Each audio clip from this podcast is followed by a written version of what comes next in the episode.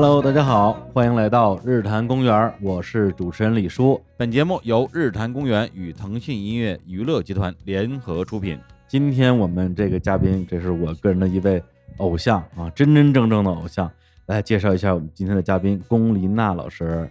你们好，我是龚琳娜，李叔你好，很高兴。哎呦，你就别叫我李叔了，我这太惭愧了，太惭愧了。嗯，这次特别的有缘分啊，因为之前啊也是我们的好朋友酷我音乐啊，嗯邀请我们啊一起来做这样的一个节目的录制。之前因为龚琳娜老师好像一直在全国各地演出，嗯我们约了好几个不同的录音地点，什么海南啊，什么重庆啊、长沙呀、啊，我说我都想去。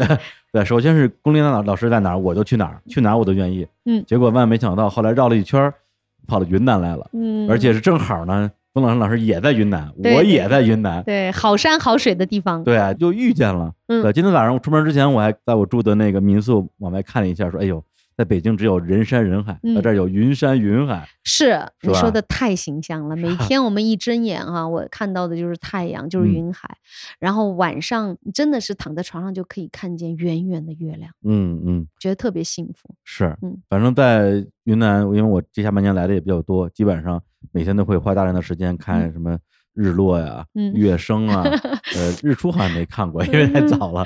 云南主要是太阳好嘛，阳光好，嗯所以人的心情，整体云南人的性格也非常开朗。你看，嗯我今年去采风，去到彝族地区、白族地区，哇，他们的声音，彝族人那种高腔的声音，白族人那种扑面而来的热情，哦就像他们的衣服很明亮啊。对对对但是你走到纳西族，他们就是哭嫁歌，就哦纳西族就很委婉，那唱一哎首歌你就能流泪。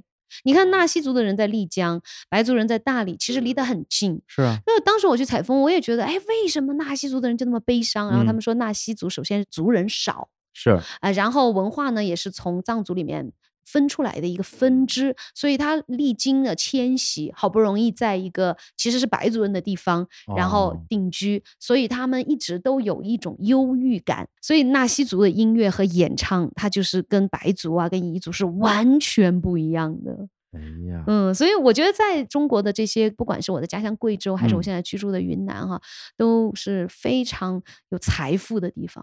嗯，是，文化宝藏。哎呀，咱们随便 打开一个话题，龚立龚老师就开始给我们讲这些不同的民族音乐的一些知识了。相信今天一定有特别多的收获。嗯，那么在正式开始聊天之前，还是简单介绍一下，嗯，龚亮老师啊，不排除我们有些听众啊比较年轻啊，对龚老师之前的一些作品还没有那么了解。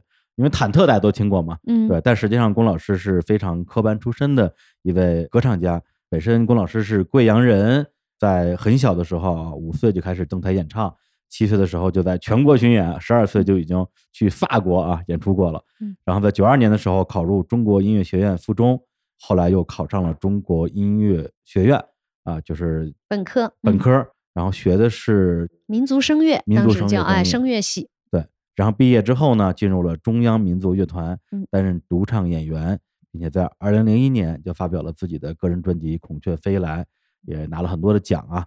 呃，之前也参加过青歌赛，拿到了民族唱法专业组的银奖，嗯这，都是当年还在上学时候的一些成绩。是然后在进入歌坛之后，特别是离开了民族乐团，自己个人发展之后，就发表了，应该说金曲，大家肯定都听说过那一首啊，忐忑，嗯啊，金箍棒啊，法海你不懂爱，对，包括最嗯近在综艺节目上也有很多的非常精彩的表现。嗯但实际上，龚老师也发表了很多张个人专辑，嗯里边很多是跟中国的传统文化相关的，嗯比如说像唐宋东西是吧？嗯，唐诗宋词的唱对对对，还有像弦歌清韵，对，古代歌曲。哎，还有十二节气，嗯，哎二十四节节气，对，二十四节气古诗词音乐，就是每一个节气唱一首古诗词的歌。是，所以现在谈到龚琳娜这个名字呢，可能大家往往脑子里出现的第一个概念是神曲教母啊，类似于这样的称谓嗯。对，您对此好像也不是特别介意，是吧？呃，精气神儿本来就是中国文化里最重要的。嗯你，看我现在啊，我真的建议李叔，我邀哎请你去听我的一场音乐会哎，啊！我音乐会一开场，我就让全场的观众起立，精气神儿，哈哈哈练气。对呀、就是就是哈哈哈哈，不停的练气。然后我说哎把眼睛睁大啊，就是我们我觉得做人是这一口气，嗯，然后你要唱歌，你也需要这口气，嗯然后你的眼神表达着你的整个精神。我们讲这个人精神倍儿棒是非常重要的。嗯我觉得有了精气神儿，才可以好好唱歌。对对对所以当大家说到是神曲的时候，嗯我觉得特牛，这个称呼特好，我喜欢。因为其实我相信每一个艺术家其实是希望把自己的作品的神嗯唱出来、演嗯绎出来的。嗯嗯，对，您对神曲的这个神有了自己的演绎，对呀、对呀、当然有的人觉得很奇葩或者很神经哈，那艺术其实是要这样的呀。奇嗯葩就是它的独特，它嗯必须跟别的不一样，它有辨识度，不管是歌者的音色，还是嗯他的演唱风格，还是作品风格，一定要有辨识度。对，那么很神经质啊！我相信每一个、嗯呃艺术家、音乐家、美术、画画的、嗯电影人，他们都很神经质，因为我想我们产生的是这种精神的产品，并不是物质的产品。所以，如果我们自己的情感不够充沛的话，我们是没有办法唱出能够动人的歌声的。是。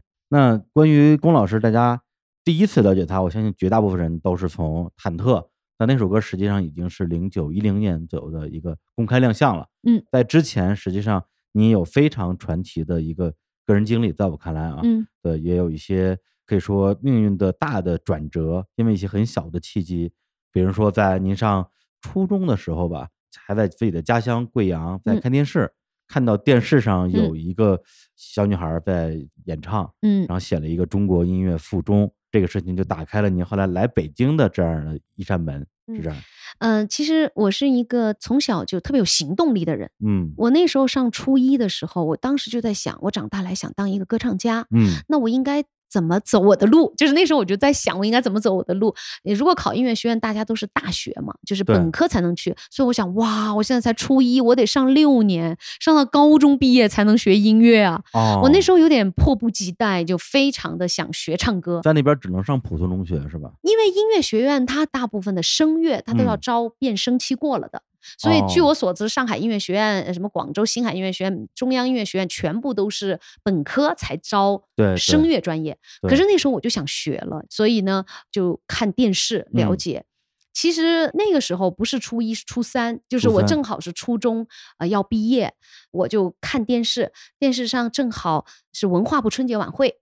那个嗯时候哈、你知道电视上，比如说像宋祖英啊、张也啊，就是所有我嗯。们那一代去模仿和喜欢嗯的歌唱家，他嗯。们那个时候都特别年轻，都是刚刚大学毕业对对啊，所以我把他们所有的视频都录下来，嗯，他们所有的歌我都会唱，哇，我就是这样学习的嘛。其实今天是网络，那个时候唯一的信息媒体就是电视，是啊，所以我当时记得我录下来，然后有一个很年轻的一个小女孩，我感觉她跟我一样大，嗯。然后她唱了一首《细雨淋湿小村庄》，我到 现在都可以哼出来。嗯细雨淋湿小村庄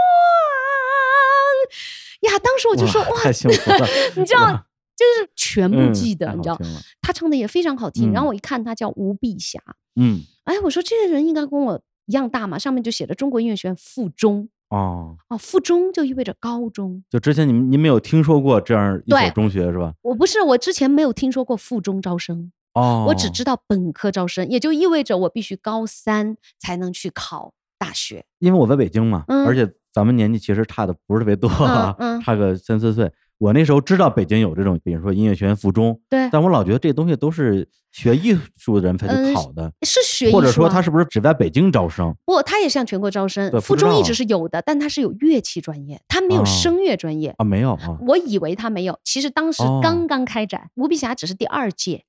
那那个时候没有网络呀，我家在贵阳啊，我怎么可能有这种消息？嗯嗯，所以我的消息就是从电视上看到，那打了中国音乐学院附中，嗯而那个时候我刚刚初中毕业，其实我已经是考上了贵州省艺校，可以说那时候我已经高一了，但是我上的是艺校。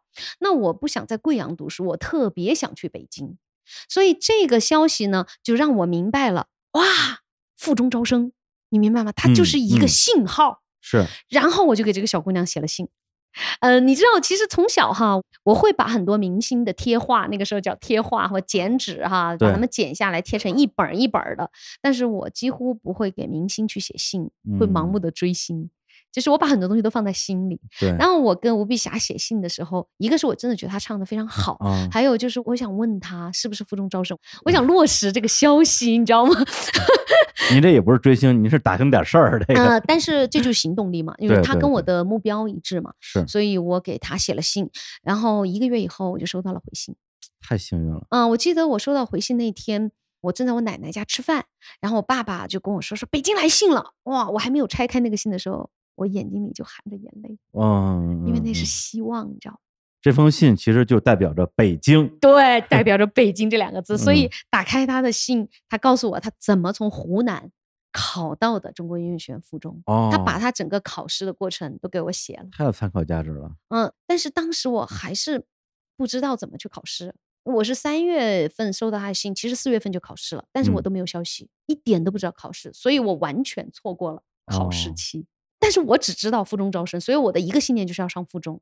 正好那一年七月份我去法国演出，也就说明七月份和八月份之间，我要从贵阳到北京，对，然后从法国回北京，再从北京回贵阳，我会在北京待两三天，前前后后可能有四五天。这是老天给你创造的机会。不是，我不知道是机会，我就说我要考北京，那怎么考呢？不知道啊。贵州的一个音乐老师就给我一封信，说去找海政歌舞团的一个作曲老师，说不嗯定他知道。然后我就凭着这封信去找到他，他说呀，现在都放假了呀。他说啊不过你是贵州来的，太远了，不容易。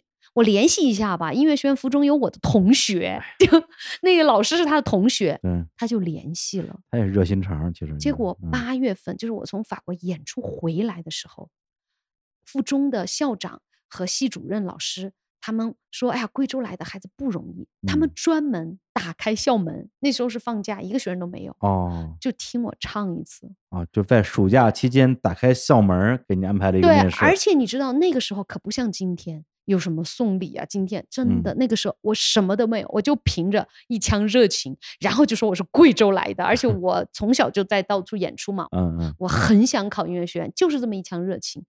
听完我唱以后，我记得老师就说：“哎呀，这个孩子在舞台上天不怕地不怕，嗯，就是我特别大胆，让我唱歌，让我跳舞，让我练声，让我朗诵，啥我都行。我为什么大胆？是因为我想就这么一次机会，对对对，好像太阳照过来了，你必须得抓住它，就是这种感觉。所以其实到今天为止，我觉得这种信念都影响着我。就是一旦我想做一件事，我就会坚持不懈，然后全力以赴。特别好。嗯，所以那天考完以后，老师就给我消息说，你九月份可以来上，只不过第一年你得自费，自费上了，第二年到考试期嗯嘛，你再考可以转正，如果考得好的话，哇塞，你知道这个消息说我可以去北京了，对，但是我妈妈当然不同意。因为我从小就是为家争光的，我突然要花钱去，而且是自费生啊！我从嗯小在我的环境很优秀，可是我觉得对我来说无所谓是不是自费生，最重要的是有一个机会想去北京学习。我觉得我在贵州能学的都学了，嗯，嗯我想去北京。九月份就在中国音乐学院附中报道了。我记得报道的第一天就让我们新生和老同学认识，嗯，而吴碧霞是高三，我是高一。哎呀，当时我看见她，我当然认得出她来。嗯，然后当我说我是龚琳娜，她说啊，她说我就给你一个人回信了，很多人给我写信，但是我就给你一个人回信了。你看这绝对是上天的安排啊。嗯，对，但是我觉得就这段经历，充嗯分的证明了您的这个音乐生涯是自己选择的，嗯这样一步一步走过来。因为中国老话说“有志者事竟成”，好像说的容易，做起来难一样。嗯，但实际上，当你真的把自己所有的爱和所有的希望和努力都放在一个目标上的时候，确实是会帮助你走到那个地方的。甚至您那个故事我听下来，我觉得最难的都不是说您那个师姐给您回信，甚至都不是打开校门儿让您进行面试，是您最后母亲这一关。如果前面全过了，最后你母亲说学费家里出不起，那可能这个东西也就到此为止了。但是您把每一个，无论是来自于这种偶然的力量啊，还嗯是自己去争取，还是要在家里边去做一些个人的努力，嗯每一件事情都做到了，最后才走到那一步。对，因为我相信人，如果你有个信念，因为我是爱音乐的，我的信念是因为我爱唱歌，我每天就像海绵一样可以吸收很多新知识，这让我的生命就觉得非常有意思。其实你知道吗？有时候我真的很多孩子会问我说：“哎，唱歌能赚钱吧？”或者是说 这是一个活儿，对吧？我们这个环境经常会说：“哎，来了一个活活儿。儿活儿，我嗯特别不喜欢这个活儿的概念，因为我觉得嗯唱歌是一个精神享受，对根本不是我要去劳动的一个活儿。嗯或者是一个赚钱的，我从头开始唱歌就没有想到嗯是为了他赚钱。哦，不是猫猫在哪儿？猫咪太可爱了，咱把猫 放出来了猫。咪是不是在洗手间啊？猫猫一直在我都不知叫道。哦哦天哪！你看，在我们采访的房间里有两只小小的猫咪，而且它们是婴儿猫，对吧？两个小奶猫。哎，是小奶猫，还不能离开，还在喝妈妈奶的，所以我们别没有，让它出去。突然之间开始叫了。对，哎呀，呃，因为他们是小奶猫，可能把它们放在里面，怕它们跑了以啊后啊。好，那不影响我们哈 很可爱。住在云南这边，经常都有小松鼠。你看，哎又有一只出来，三只了，三只小猫咪，太可爱了。对，一看就是油。对，经常在我家门口都是小松鼠打闹，从这棵树蹦到那棵树。小松鼠经常在那儿，我在那儿唱歌，它们都跑过来。嗯，嗯，嗯，猫啊，松鼠啊，鼹鼠己养猫啊是吧？对我自己也养猫，然后鼹鼠啊，各种鸟啊，每天都是小动物在身边。对，我觉得就是说生命的这种生灵，我们是人，也是一种生命，他们也是一种生命，各种生命的交织在一起就是生灵。所以您搬到这个云南这边来住嘛，非常可以理解。嗯，拉臭臭了，你打开有点臭臭，就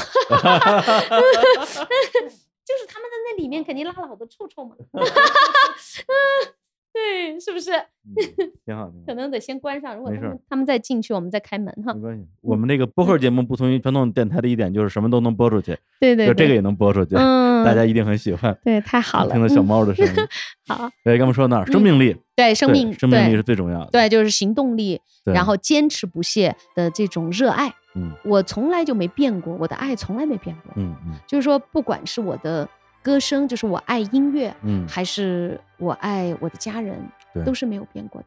是。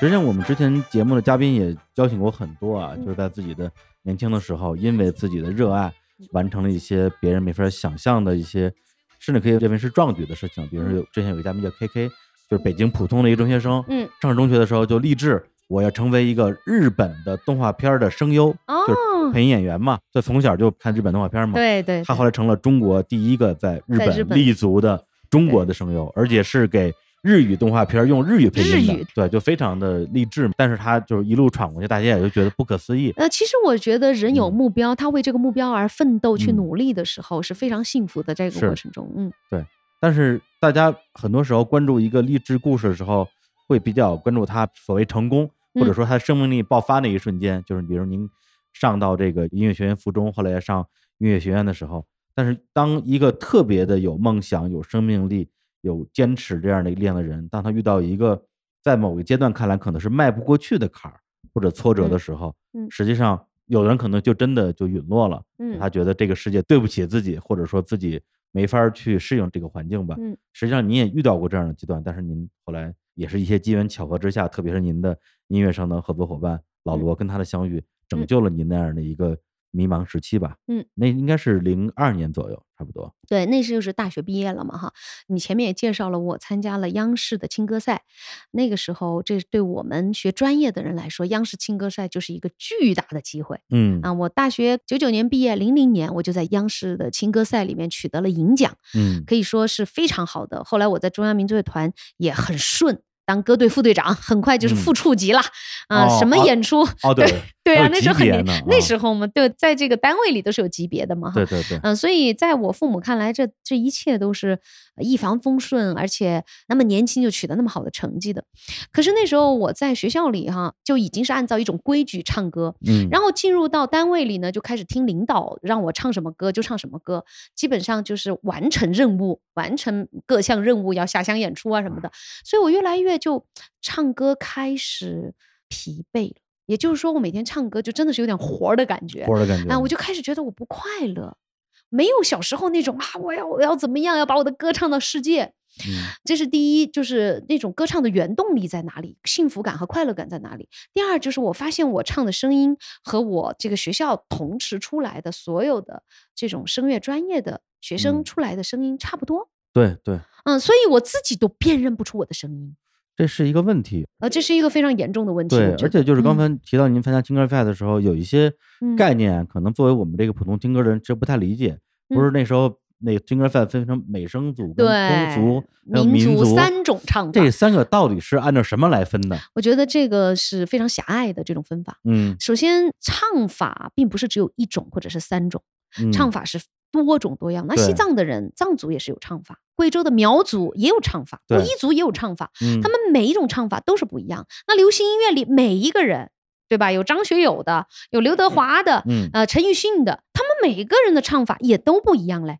那你能把它都归类为通俗唱法，全一个声儿吗？它嗯不是一个声儿的概念，也不是一种唱法的概念。是所以我认为当时的分类是把我们都归在了一个框框里，是，所以大家认为民族唱法就得这种声儿。对，而且他的问题不在于说，比如说这一大类叫美声，对，这一大类叫民族，民族里边又都不一样，那我觉得就还好。但是你没法比啊，他比如说音乐学院学出来的这种民族，嗯，和一个刚才我说到的藏族歌手，一个山野里他从来没学过的，对他们叫他原生态，啊是，知道吧？然后现在还有人叫大民歌和小民歌，就哎说啊，原生态叫小民歌，大民哦歌就是学了音乐学院有文凭的，对吧？这些分法我觉得都是非常 嗯嗯，但是呢，那个时候他为了统一打分儿对，啊、要有一个评判标准。我想评判标准经常是从西方来的，就像西方也是分成音乐学院，嗯，对吧？它有器乐系、声乐系，就它是这样分类的。嗯，但是我们中国的分类是师傅带徒弟，对对它只是分南派、北派。比如说你打什么拳，对吧？就他只是说的是这个师傅带的这种嗯风格，所以唱法也是这样的，它是分行当，在戏曲里面分流派。哦，但它不是按照你戏曲唱法，你说戏曲唱法很多，它不是一种，所以你也不能按照这样的比。但是呢，我那个时候也是冲突是在这里，就是说我学的是民族唱法，可是我们在学院里几乎是以美声唱法做基础的。比如说我们练声的陪伴我们的是钢琴，钢琴没有韵，嗯，而且钢琴的调都是西方的和声的大小调。那京剧演员肯定是不会跟钢琴练声嘛，所以京剧演员跟的是京胡嘛。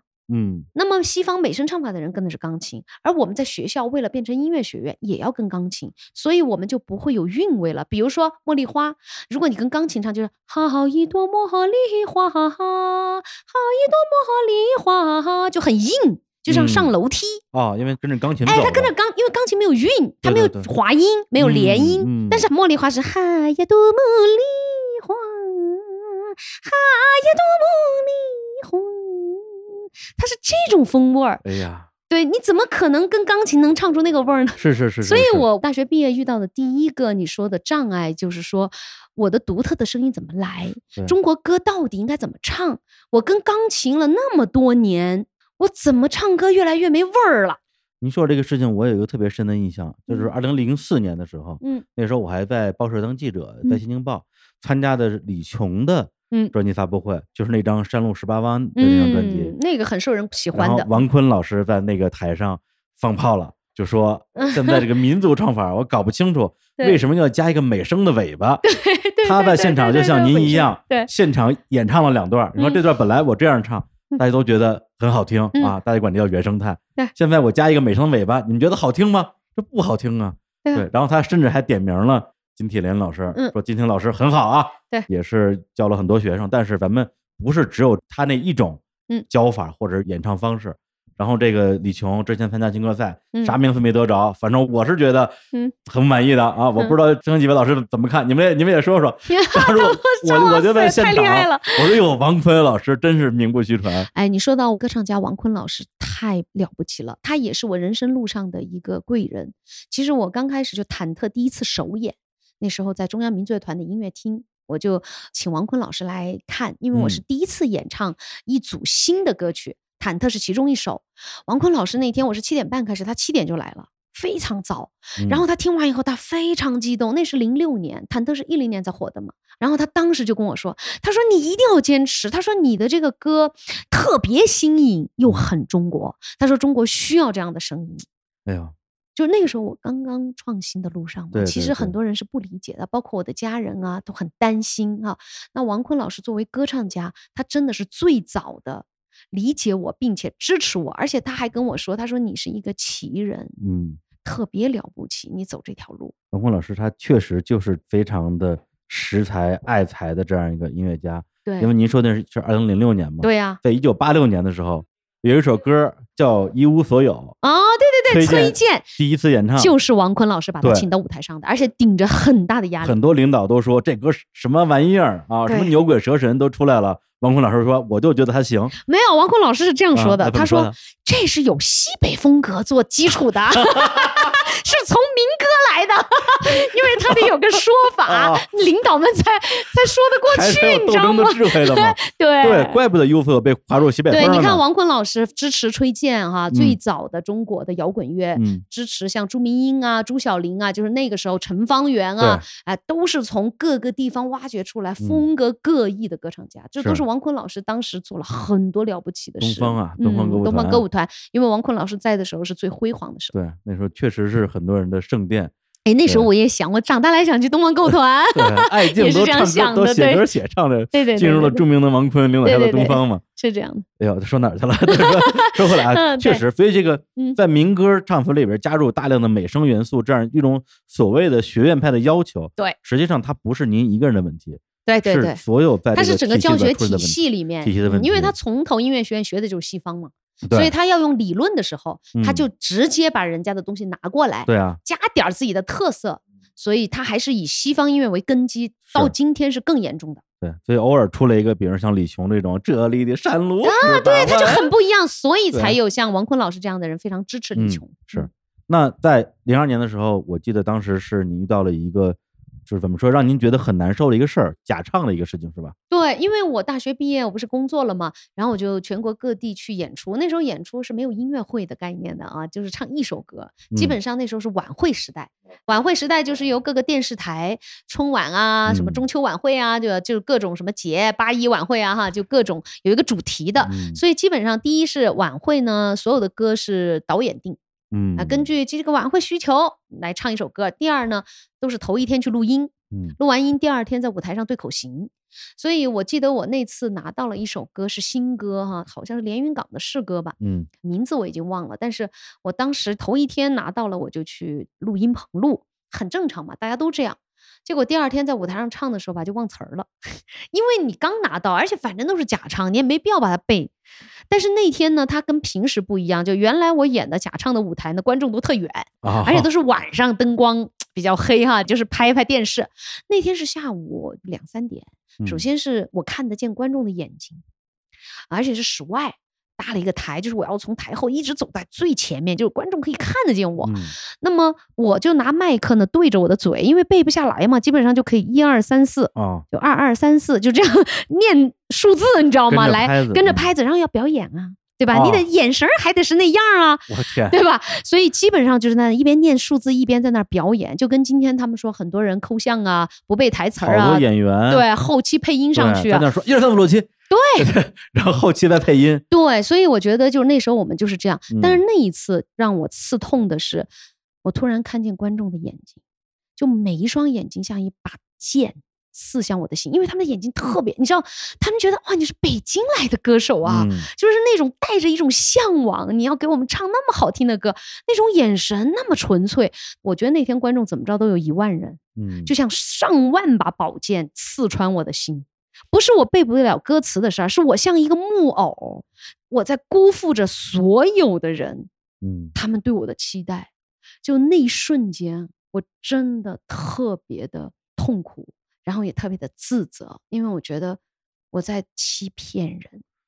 对，我就甚嗯至有一种赤身裸体的在广场上的感觉，只不过大家不知道，只有自己知道，皇帝的新衣，皇帝的新衣那种感嗯，觉。就那个时候是我真的觉得我不能再这样下去了，再这样下去就有一种行尸走肉的感觉。对，而且说到假嗯唱这个事情，大家现在可能对概念已经有点模糊了。嗯，对这个事情，实际上在零几年的时候，曾经是经常被拿出来讨论的，也是因为崔健对对对，他反假唱就，真唱运动嘛。对，对，因为那个时候在咱们国内很多的演出场地吧，包括一些晚会的，包括一些商演的商业都是这样。他们很多时候，无论是卖票，还嗯是一个比如说行政的活动吧，他是为了底下的观众服务，对所以他会认为我嗯的实现这个目标的方法就是把这个人请过来，对就人站在这儿，真唱假唱没区别。对然后他也不愿意再花钱置办一套高昂的能够让大家真唱的设备，所以导致很多的艺人最后实际上是没有选择的。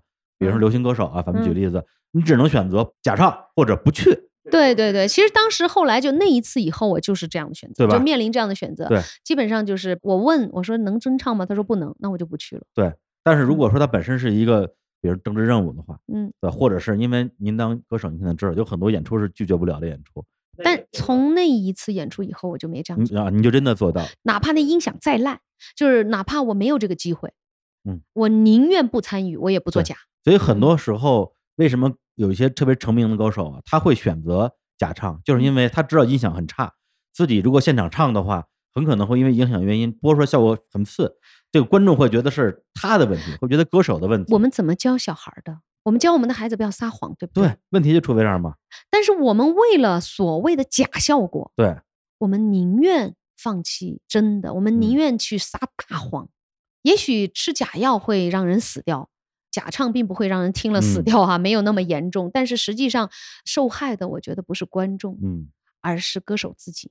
是，就那时候有时候去这种演出，也会提前问主办方是放 M M M 还是 M M O，那一个是伴奏带，一个是带原唱的嘛。不过这个时代呢，假唱变得更高明了，因为是可以，比如大家听到的《中国好声音》啊，《我是歌嗯手啊，都可以后期修音了。哦，也就是说，虽然我是现场真唱的，现场是真的，但是呢，它可以把我所有的我唱不准的音啊、嗯声音不够饱和啊，全部可以录音棚里对，做出来。所以这又是一种新型的假唱方式啊。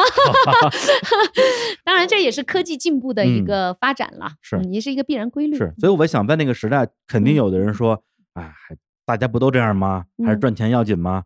那就选择能真唱就真唱，真唱不了就假唱了。那您就过不了那关了吗？不是因为，如果你把一个工作仅仅是当做赚钱，就像呃李叔你在这里，我今天也问你，你为什么要 做这个节目，对吧？从传统媒体转到新媒体，而且你有好些年做了这么多期，从来都没有收益，你就回答我，你说因为我喜欢，嗯你知道吗？你刚才非常自信的啊、嗯告诉我，因为我喜欢，我觉得这是特别纯真的。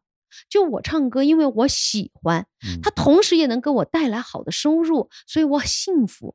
但是我不是因为要去有这个收入，嗯我才唱歌。是是是，我也不否定其他人这样啊，但我不是这样，就是我还是觉得我特别爱这个。我懂您这个。嗯比如说我们在节目里也不说假话，对对对你能够坚持七八年不说假话，其实很难的事情。是，所以你也要坚持住，是因为你喜欢做这个节目。嗯，来，咱们咱们 聊回人生的那个低谷，然后假唱前后吧。嗯您在当时是北京的一个活动上，嗯，那个活动本身其实是一个线下的小型聚会吧，叫北京谈话。嗯，遇到了您的现在的丈夫、嗯生活伴侣啊，老罗是一个德国人。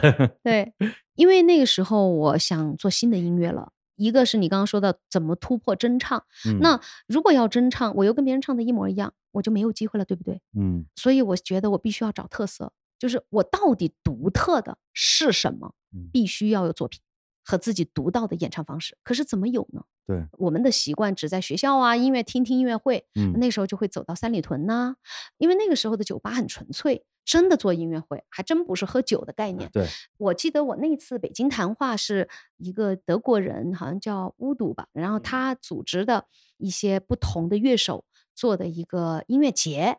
那天我去，我记得现场还有呃陈丹青，好像也在，嗯金兆军好像啊，然后梁龙是吧？哎，梁龙他们嗯大家好像都在，因为大家都比较关注这样。其实我当时根本就不知道陈丹青啊、梁龙这些人是谁，因为我在音乐学院出来的，你知道吧？嗯就是嗯并不太了解艺术市场的这些比较先锋的人哈。嗯但是就是那一次我们都会有接触，然后看那场演出呢，老罗正好在里面。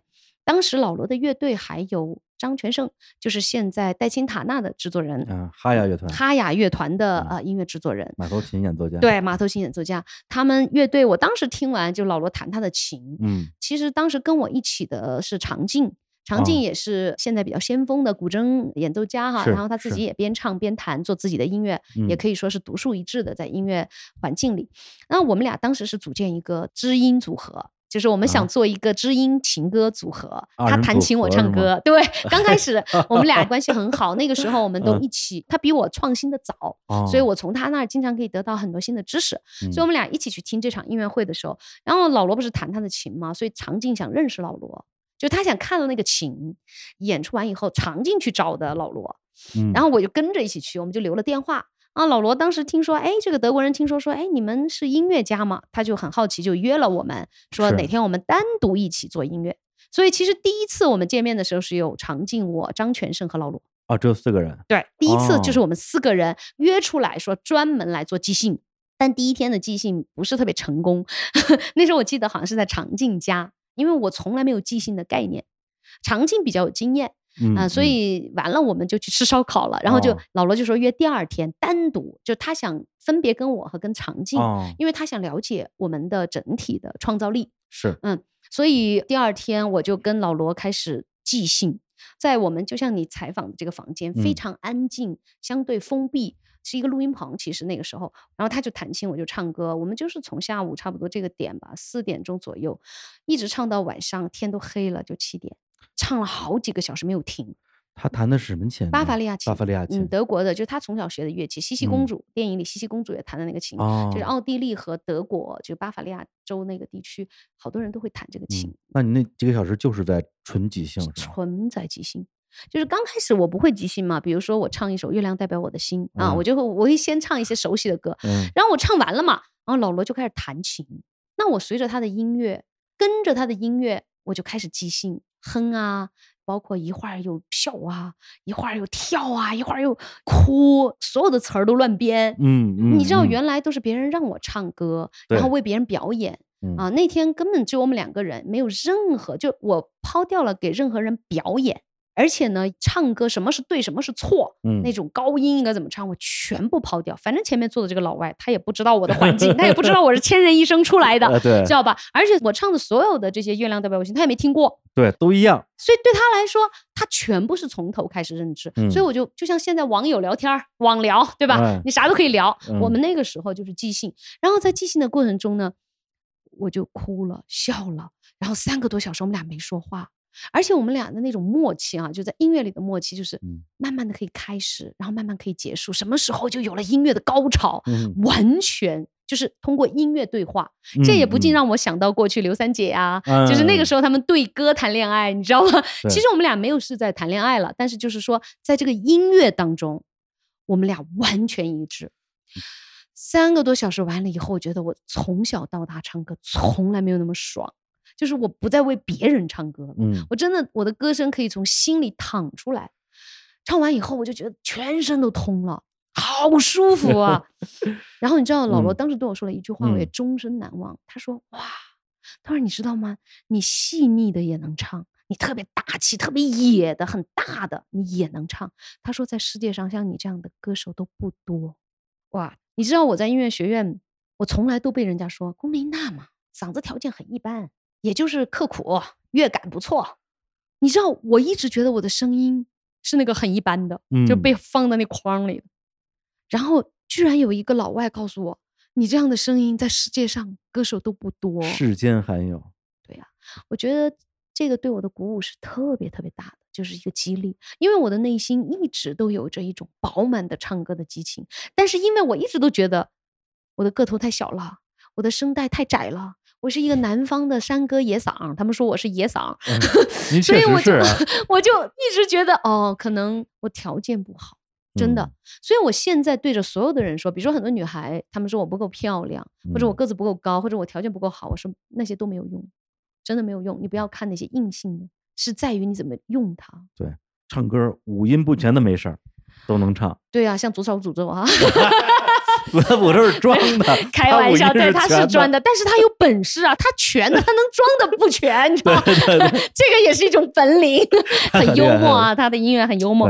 我刚刚嗯听您那边经历的感觉，其实就是那几个小时，就好像打破了过去这二十多年间所有加在您头上对这些条条对就把我框框。放在条条框框里。对，感觉就像是孙悟空蹦出了炼丹炉，大闹天宫，嗯，有点打了个这个吧，打了个打，对，就这种感哎，觉，对对对特别的释放，对对对特别开心，听着就特别开心。对，所以那个时候那件事完了以后，老罗就说他想组建乐队嘛，嗯所以我常静和他，然后还有三个德国音乐家，我们就开始了新的乐队，就是我想明白找到自己的声音的一个起点。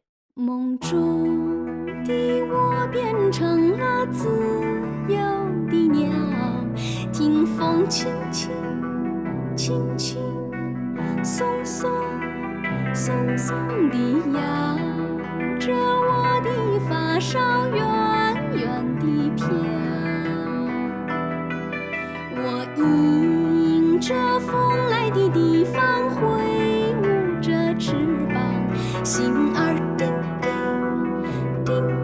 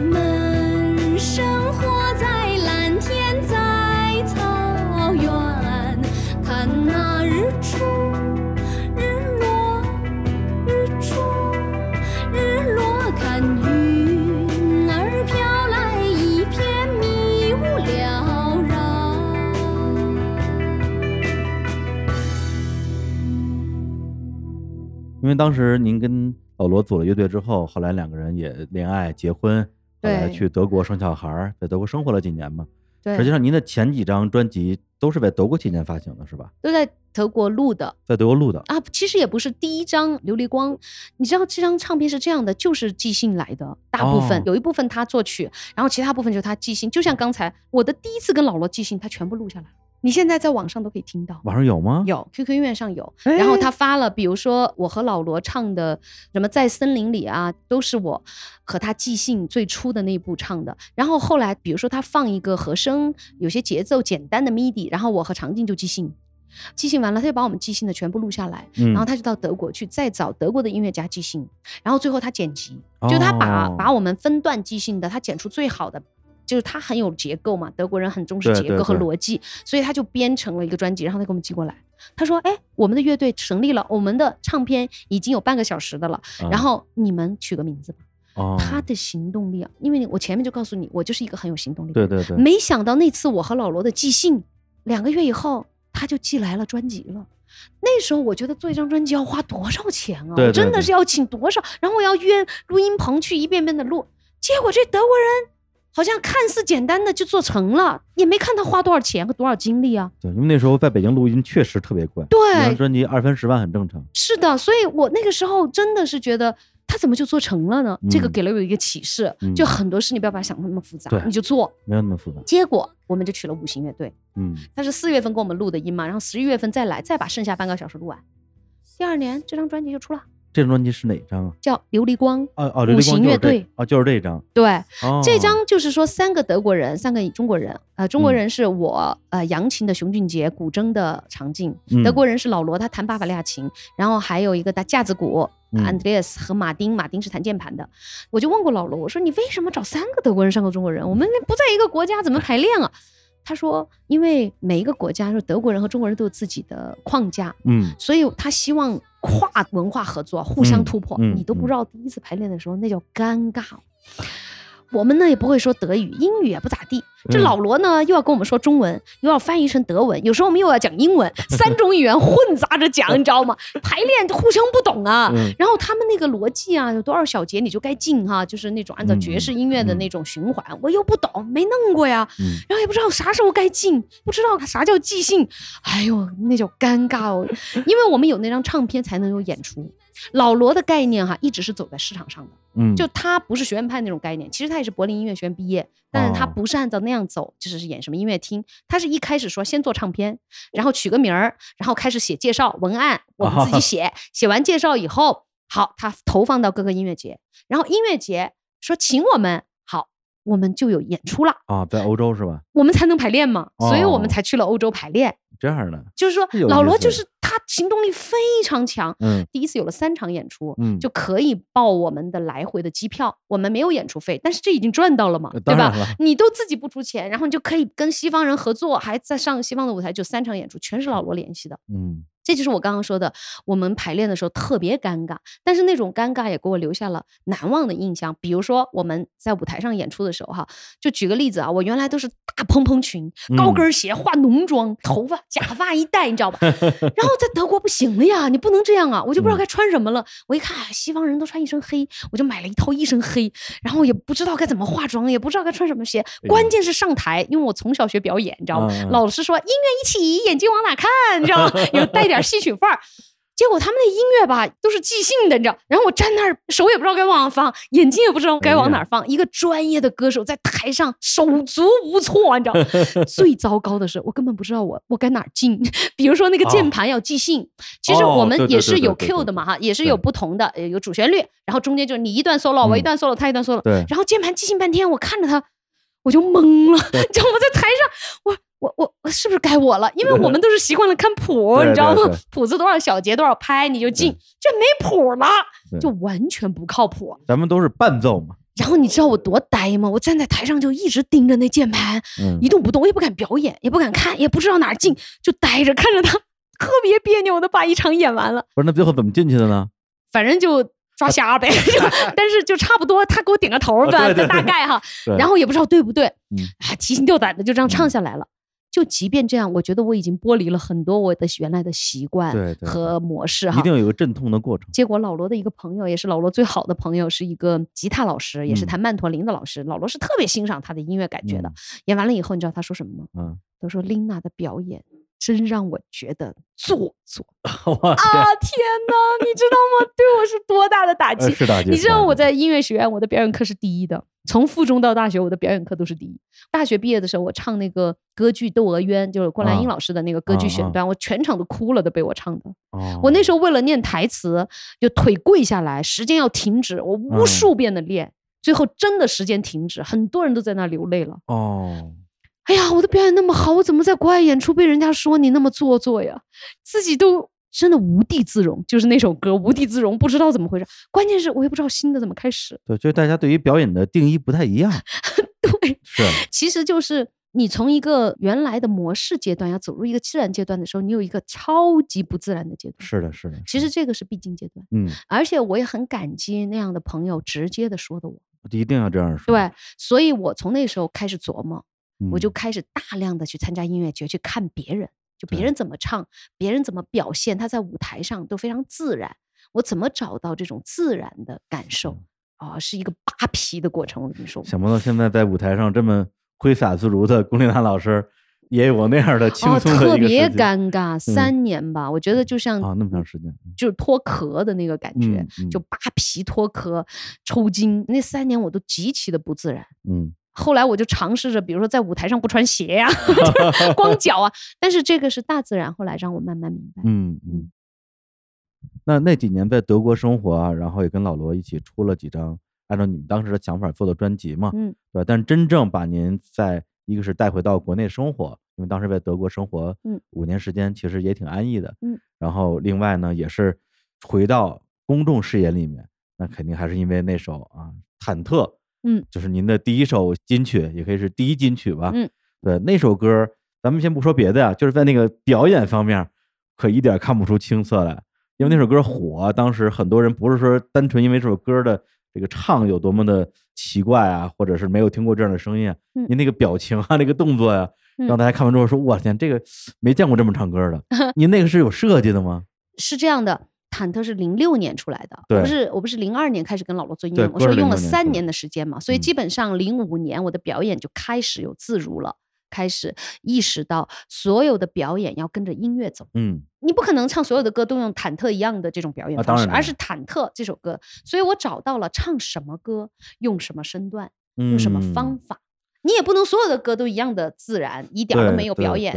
而且我在国外演出那么多年，那这零三年到零六年之间，零七年、零八年，我全部都是在欧洲演出多。所以你要为了让欧洲人能够明白你唱的，你知道，因为他们从来不了解中国音乐，你的声音、你的歌词，他们全都不知道，所以我的表演就很重要。表演也是一种解释，解释这首歌的一个手段。对对对，嗯，所以《忐忑》这首歌呢，我的表演从一个方面确实经过设计的，因为我一直觉得跟着音乐走，而且它是戏曲味儿的一个歌，所以它嗯嗯有戏曲的亮相，比如说转眼睛啊，那种转眼睛都是戏曲演员在练习的时候，而他们眼睛的那种瞪眼啊，那都是哎戏曲的亮相里面有的。所以嗯在《忐忑》里，我大量的运用了不同的戏曲身段和眼神的表演。说这也真是，嗯，那么忐忑还有一点，它跟戏曲的不一样是，它把各种行当的声音放在一起了。行当的声音指的是什么呢？比如说，嗯、花旦、老旦、青衣、老生、花脸、小生，中国戏曲就是不同的行当有不同的音色，太厉害了，而西方歌剧是高音、中音、低音是按照高中低的声部划分。嗯，你就可以看出来，中国的声音美学里更注重音色，对对通过音色的变化来把角色塑造出来。哎，对，有道理，有道理。有道对，，西方是通过高中低，他并不在乎，比如说这个男主角他到底是个什么年龄、什么身份，并不需要音色变化，他只讲他是高音、中音就行了。对吧？但是我们的老旦，老旦他的声音就是真声，就在胸腔，因为嗯老人的声音嘛。对对对吧？他小声是变嗓期吗？就是他是想唱的是那个十几岁的那种嗯少年，还能在哦变嗓的时候，那个声音还有点亮。无论是秦腔还是昆曲啊、曲京剧、小生，都是很亮的嘛。对对对，就是中国人的美学是把年龄、身份、行当全部的划分在音色里，所以中国音乐是很讲究音色的。嗯所以在忐忑里，我就把嗯刚才我跟你说的这些不同的行当嗯，的音色和他们的表演全部集中在了一首歌里。哎呀，直到今天我算是懂了这首歌啊。那当然，它给人的冲击力就很大。对，因为当时你只是听，觉得这首歌怎么这么怪，但是你又说不出来这首歌它怪在哪儿，或者说有人说这首歌很厉害，嗯它的厉害在哪儿？对今天还是丁国良老师亲自来讲解了一下，这个让我想起之前有一个人也是您碰到某位老师说说唱歌呢不能是千人一面，嗯要一人千面，就用一个人嗯的一副喉咙可以唱出一千种可能啊，咱们夸张一点不同的这种它其实根据歌曲的变化，嗯，音色要变化。音色，嗯，表演，对，全部的状态装都要变化。它其实叫对它要一套的。对，这个就是我们戏曲里讲的手眼身法步嘛，哦，对不对？是是是，戏曲已经跟你讲了嘛，戏曲的程式化是什么呢？它嗯不就是这个吗？是是，就是说，你比如说是大家闺秀，你该怎么演，你该嗯怎么唱？你是一个穷人家的孩子，是个小丫头，红嗯娘该怎么唱？你要过河的时候，你怎么演，对吧？你要骑马的时候，你怎么跳？嗯其实我在忐忑也好，在我所有用的金箍棒、所有的歌里，我都是用的这一套。嗯，这一套就是中国艺术的美学。还真是。嗯，而且这个东西，甚至它不只说只有在戏曲里边有，因为对您这个已经是戏曲跟比如说流行音乐对的一个结合了。刚才我们叫梁龙，对梁龙有几年专门练眼神，对的，因为他要学习那种戏曲里面，对对？吧？他男扮女装，男扮女装加人转夸张的这种二人转，这是对的，这个练下来是对的。对，就是一嗯上台，啪一个眼神亮相，这眼睛真的变亮了。对，直到现在我也都最喜欢的就是他那个幸福火车那个火啊车往哪儿开呀？往哪儿开，往哪往儿开，呀？对，我觉得那张唱片真的特别好，特别好，特别好。对。第一张专辑嘛，对，就那一张是真的把很多的二人转啊、嗯戏曲的元素用起来，跟摇滚结合。所以后来我们去德国音乐节演出的时候，专门就请了李阳龙，哦，请了二手玫瑰，就是因为觉得它代表着中国文化的这种摇滚出来的。嗯嗯你说这个中国的这种民族音乐的元素啊，嗯跟比如说这种西方，无论是西方古典音乐、西方摇嗯滚音乐的结合，嗯，实际上是咱们几代中国的艺术家一直在探讨的一个命题。嗯，比如最早像刘索拉，嗯，八十年代啊，那个时候他可能比崔健还要更早一点儿。嗯再往后，比如九十年代像朱哲琴，嗯但他那个更多的是把东方的元素跟西方的这些世界音乐的元素结合一起，推向海嗯外嘛，嗯也是一个在海外取得比较大成就的一个中国的音乐人。嗯，在后面其实大家都在做这样的尝试，但是到今天，您觉得这种中国元素跟西方音乐元素的结合的本质应该是什么样的？呃，我觉得要搞清楚一个根基是什么。嗯像刘索拉做的大部分还是在蓝调，比如他说过东方蓝调嘛，好像他做的一张专辑，他的大部分的音乐结构还是非常爵士化的。然后朱哲琴的很多的这种 New Age，就像恩雅一样，就是做了很多当时啊比较有音效的。对，跟何群天老师一起，我觉得他们是非常成功的。嗯但是呢，真正要形成自己的艺术语言，我的看法是要以自己的音乐为根。嗯不是嫁接在别人的音乐上。这就是我们五行乐队后来为什么解散了，没有走下去的一个，为什么呢？就是我们的定位开始变了。我们哦五行乐队就当时我不是说我们做这个乐队去欧洲演出嘛，后来也参加了一些音乐节。有一次参加一个音乐博览会的时候，就被一个类似像你这样的 DJ 啊，就是电台的很有名的主持人质疑说你这个到底是中国音乐还是爵士音乐？就是我们的键盘是爵士键盘，哦，他说我听到的这种声音是爵士，但又有点中国味儿，但我觉得什么都不是。他的质疑给我和老罗重新引发了思考，就是你刚才那个问题，嗯我们到底是以爵士音乐为根，是以西方的古典音乐为根，还是以中国音乐为根？这个根是很重要的，就是美学价值观。明白明白，你可以融合很多新潮的办法，但是你的根是什么？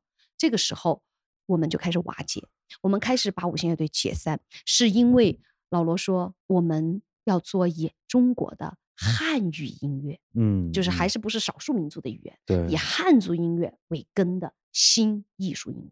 因为之前您在乐队里边更多的是一个中国元素的对了，感觉，这就是你说的是中国元素。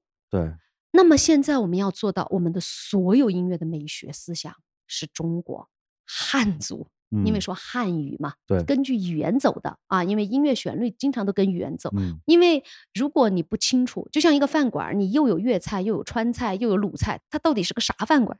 肯定不好吃呗，大杂烩嘛，对嗯吧？也不是东北的大杂烩，就是乱炖。所以从那一次，那个电台主持人给我们提嗯出这个质疑，而那一次我们演完以后效果不好，不是说我们的音乐会效果不好，因为那是个博览会。哦，就是你知道那个博览会，嗯比如说涵盖有一次的博览会演完，哦，好多邀请，嗯对吧？我那次我比涵盖早多了，参加那个博览会，演完以后没有一家邀请。哦，是那个西南偏南那个吗？War Mix，哦，那哎，是一个世界音乐的博览会。专业博览会，我们以为我们上这个博览会以后就会有很多演出，结果嗯那次演完以后一家邀请都没有。所以从那以后，我和老罗重新来定位，五星乐队解散，就变成嗯了龚琳娜的乐队。对，就是以我为核心，然后我们就开始写古诗词歌曲。就老罗说啊，那舒伯特都可以写诗词，歌嗯德、席勒的诗，把它变成艺术歌曲。我们干脆就定位在我们也做艺术歌曲。对我们为什么想这样做呢？一开始我们也想找民族元素啊，老罗那么多年做了蒙古族音乐。是，西藏音乐他都做过，他爵士的 Shesh 的那个唱片他也都做过，嗯所以他最终定位在他说他喜欢李白呀、杜甫的诗，他想为这些诗谱曲。那这就是 classic 的概念。是，啊，是古诗词，然后是雅乐，我们俩都是音乐学院毕业的，所以实际上我们也是学院派出来的。我们还跟流行音乐的人不太一样，就是生长的这个不一样。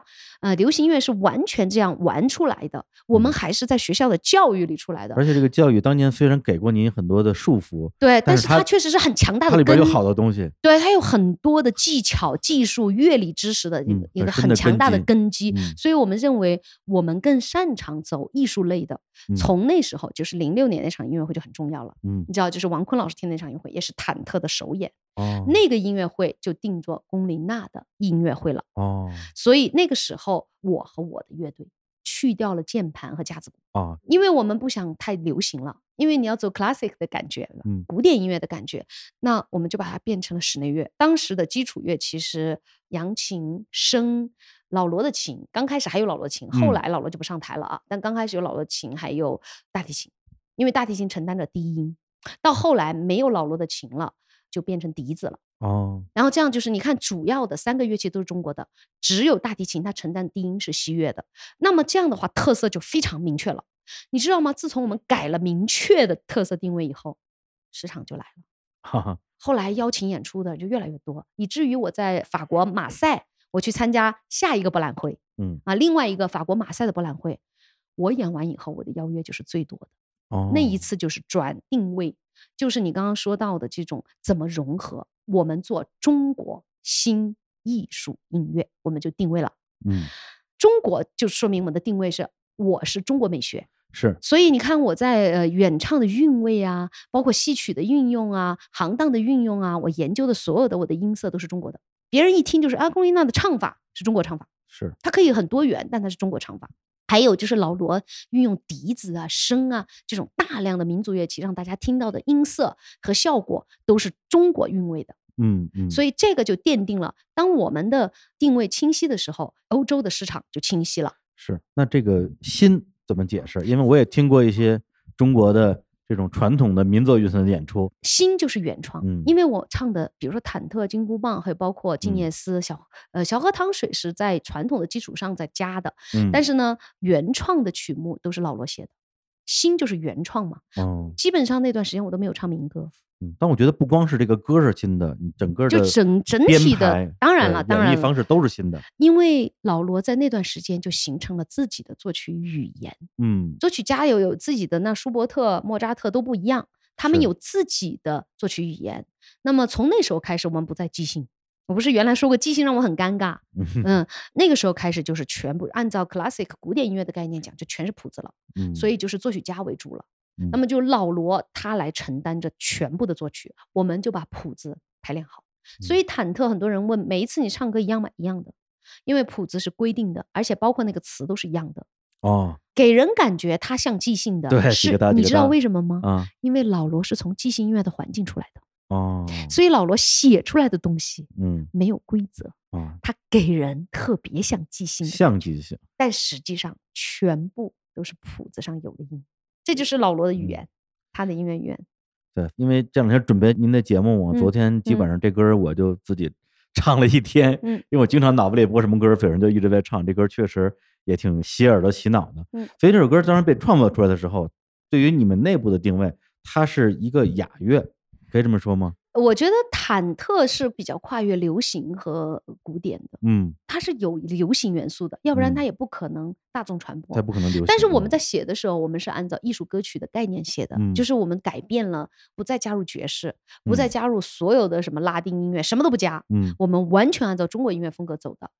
那么忐忑火了，流行了。说明流行音乐界的人，因为你看王菲他们的传播，包括梁静茹他们都唱过这个歌嘛，哈、嗯我觉得就是流行音乐的人捕捉到了这个歌里的有嗯可流行的元素，是，但是我们在制作的时候，我们是完全按照艺术的概念写的。嗯那这个其实是不冲突的，艺术歌曲也是可以很流行的。嗯我想忐忑就起到了一个冲破的作用。对，嗯包括你也提到这个里边用很多不同的行当的唱法。对，后来呢，您在某一个综艺上用了一个叫嗯。戏曲版，嗯。黄梅戏、秦秦腔、对越剧，还有豫剧、京剧，京剧，嗯，对，就是最后的这个新版的演绎，其实感觉有点像把老版里边的一些一般人听不懂的东西，我让你听出来，对。或者说，哎，我这个地方可能不太好，可能之前您的那个忐忑，比如说是五个人在唱，对但这五个人都没穿戏服，嗯大家看不出来他们谁是对对对，你谁。说有点像这是吧种分解，对，戏曲版让让忐忑分解了对让这五个人穿上了戏服，他说哦，这段是秦腔，对对对就对，这种感觉。是这样的，是这样的。啊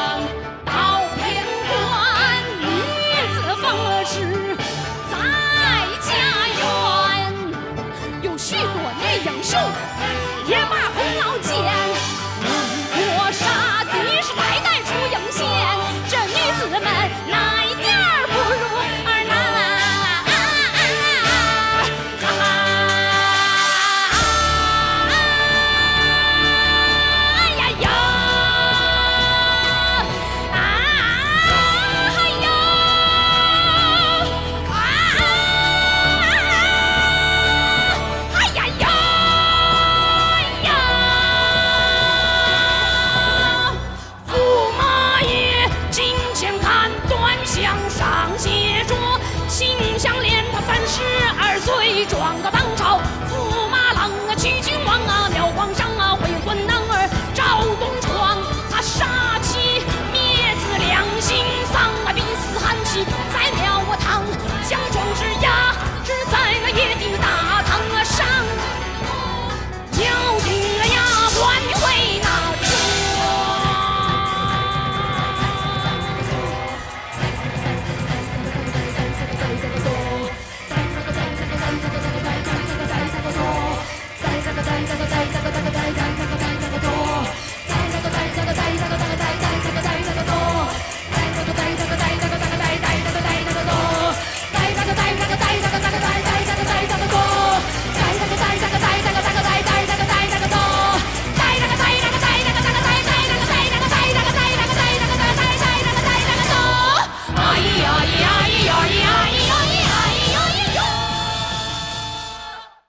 那这首歌当时的这个火呀，嗯呃，我相信已经嗯有很多人问过您当时的心情。嗯我现在想问，如果当时没有这首歌，这首歌当时没有创作出来，或者就没有火，嗯那您能想象您现在做的事情会不会有巨大的变化？我觉得不会有变化，只嗯是说我的可能知名度没有那么高，对啊走市场来说可能嗯会慢一点。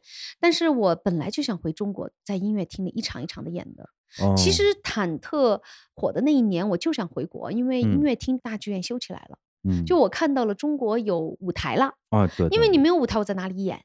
对吧？那时候各个地方的大剧院都修起来了。我原本的计划是回国开始做巡演，就做我的专场巡演，嗯然后嗯市场是我巡演出来的。稳扎稳打呗。对我就是这样想的。结果忐忑火了以后，我就被推进了娱乐市场对啊，啊，就是经常那种流行音乐的颁奖啊，我都啊要去领奖啊，领奖啊然后就参加各种卫视的跨年啊，嗯就进入了一个经常是跟流行歌曲的人在一起的一个环境。话题性有流量，对，其实这几年我开始走音乐厅了。是就按照原来的计划啊、嗯如果没有火的话，我可能早就开始这几年走音乐厅的那个计划了。我估计我会这样走。嗯嗯但是我感觉当这个忐忑火起来之后啊，应该说多少有点出乎您的意料，但我觉嗯得您还是在努力的用比较好的方式来利用它给您带来的这种关注或者流量。就比如说《金箍棒》这首歌的创作，您觉得你在创作的时候有想过它是下一首忐忑这样的一个动机吗？创作都是老罗负责的啊，我只是二度创作。其实那个时候，因为参加湖南卫视的晚会嘛，我们就非常清楚，在晚会上你肯定不可能是唱古诗词。那个时嗯候，因为那时候老罗其实大量的还是在创作古诗词。是那么音乐厅呢，那当时也没有请我演专场的音乐厅，你知道吧？所以我的大量的机会就是在像湖南卫视这样的平台上。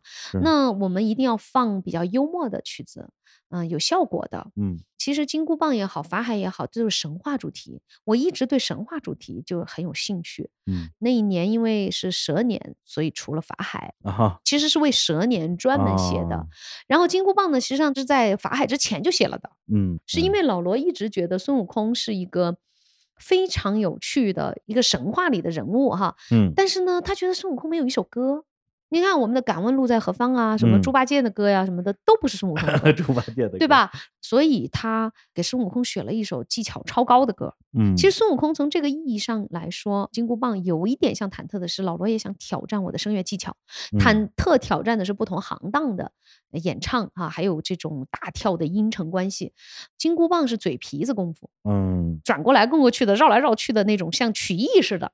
对，然后还有就是猴儿的这个性格，他是本来是一个可爱的小猴儿，他怎么变成了齐天大圣？是然后他最后还回来，他就是一个花果山的可爱的美猴王小猴儿。嗯。所以老罗，我非常喜欢《金箍棒》这首歌，因为我觉得他是把呃这个孙悟空找到金箍棒了，他的一切的变化在三分多钟的歌里面表现出来的。是，而我在唱金箍棒的时候，我没有考虑我是个女生，嗯叫可能很多人的认知，他们会说我扮丑，我想是认知问题，因为孙悟空本身是一个男的，嗯然后其实孙悟空漂亮吗？也不是漂亮的嘛，对吧？他是个猴的样子，说他是美嗯猴王，那是因为他很厉害嘛因。为大家看那个咱们的《西游记》看的，对，所以我当我 是一个女生唱金箍棒的时候是很怪的，就我估计啊，对观众来说，这种审美习惯，还有女演员演过鲍勃迪伦呢。嗯，有啥对不能的呀，对，实际上就是这样的嘛。所嗯以我那个时候我就这样做的。嗯那么我没想到，就是法海和金箍棒其实是首唱，第一次在舞台上唱就引起了这么大的轰动。他的轰动不是您之前说有，不是，我怎么会知道呢？但是我们确实是为了这个节目的娱乐性，嗯，考嗯虑了娱乐性的。老罗是一个非常懂得别人需要什么的作曲家还。是一个外国人，嗯，他因为他 知道在这样的环境适合放这样的，嗯，所以他就把娱乐性的这一块做得很足。对，那么金箍棒和忐忑给了我一个非常好的自信心，就是说，哎，我的歌可以很流行啊，嗯，对吧？是有市场的，虽然不是那种流行，，对。但是金箍棒完了以后，人们对我的偏见就更深。为什么？所谓的偏见就是搞怪，对吧啊？或者说你只会唱这种，对，就大家越来越把你放对放到这个上的时候，呃，前任的中国音乐学院院长李希安老师，啊，他一直都是我的引路人，在我创哦新的路上，他当时就给我打电话，他说够了，你要停。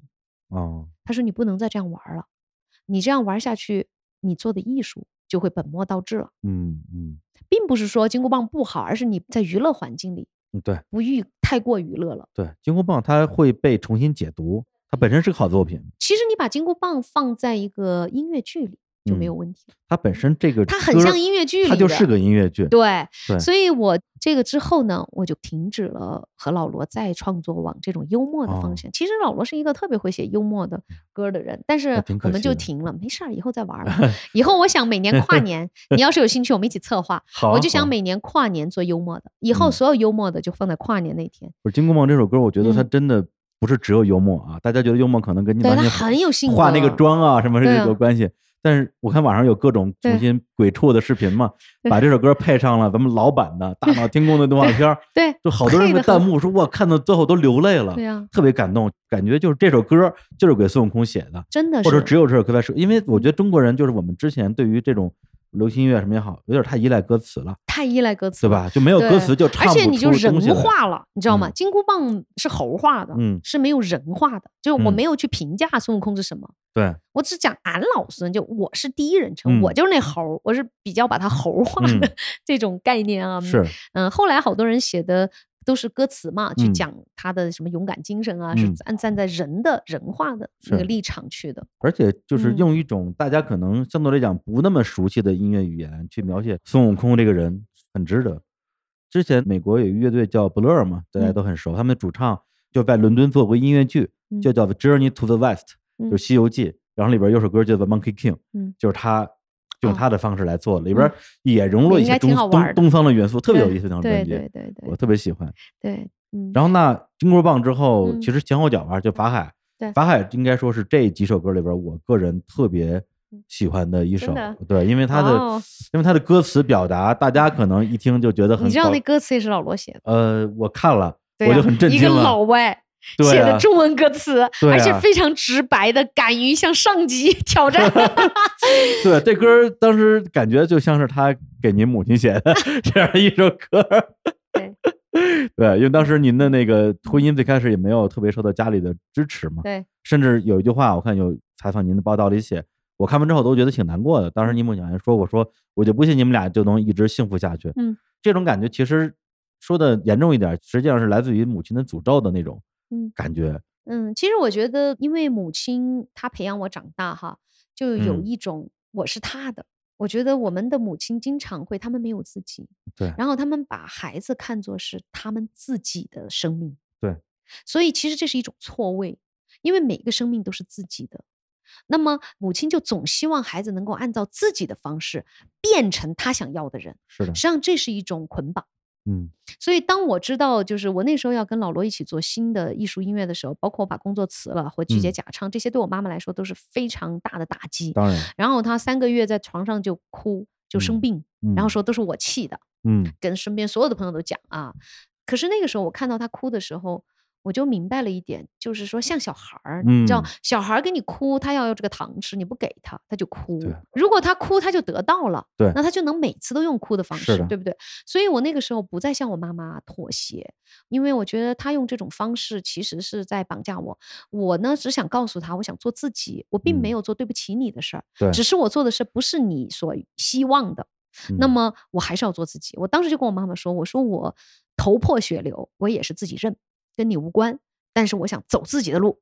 嗯然后我妈妈不理解，但我妈妈有一个小黑板，嗯就是在她的厨房里每天都记录每天要做的事嘛。我就在黑板的右下角最边缘的角落写一个“妈妈，我爱你”。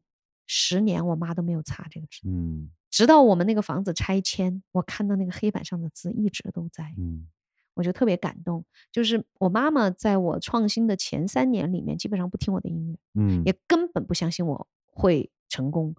但是那个时候，我特别理解他，嗯我没有要求他要去听我，我当然很难过，跟他的关系有隔膜，但是我还是告诉他，我说有一天你会看到的，也许不是你认可的，但是我的幸福我自己把握。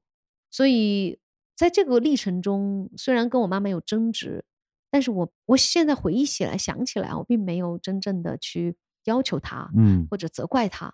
当然，在我的第一本书《自由女人》里面，我写了好多我 婆婆的好啊，然后写了很多我和我妈妈的关系的这种对，尤其是中国父母跟儿女的关系，有很多都是这样的。所以呢，我当时还说：“妈妈，你怎么不拿我的书送朋友？”她说：“全是说我不好的，我为什么要送啊？”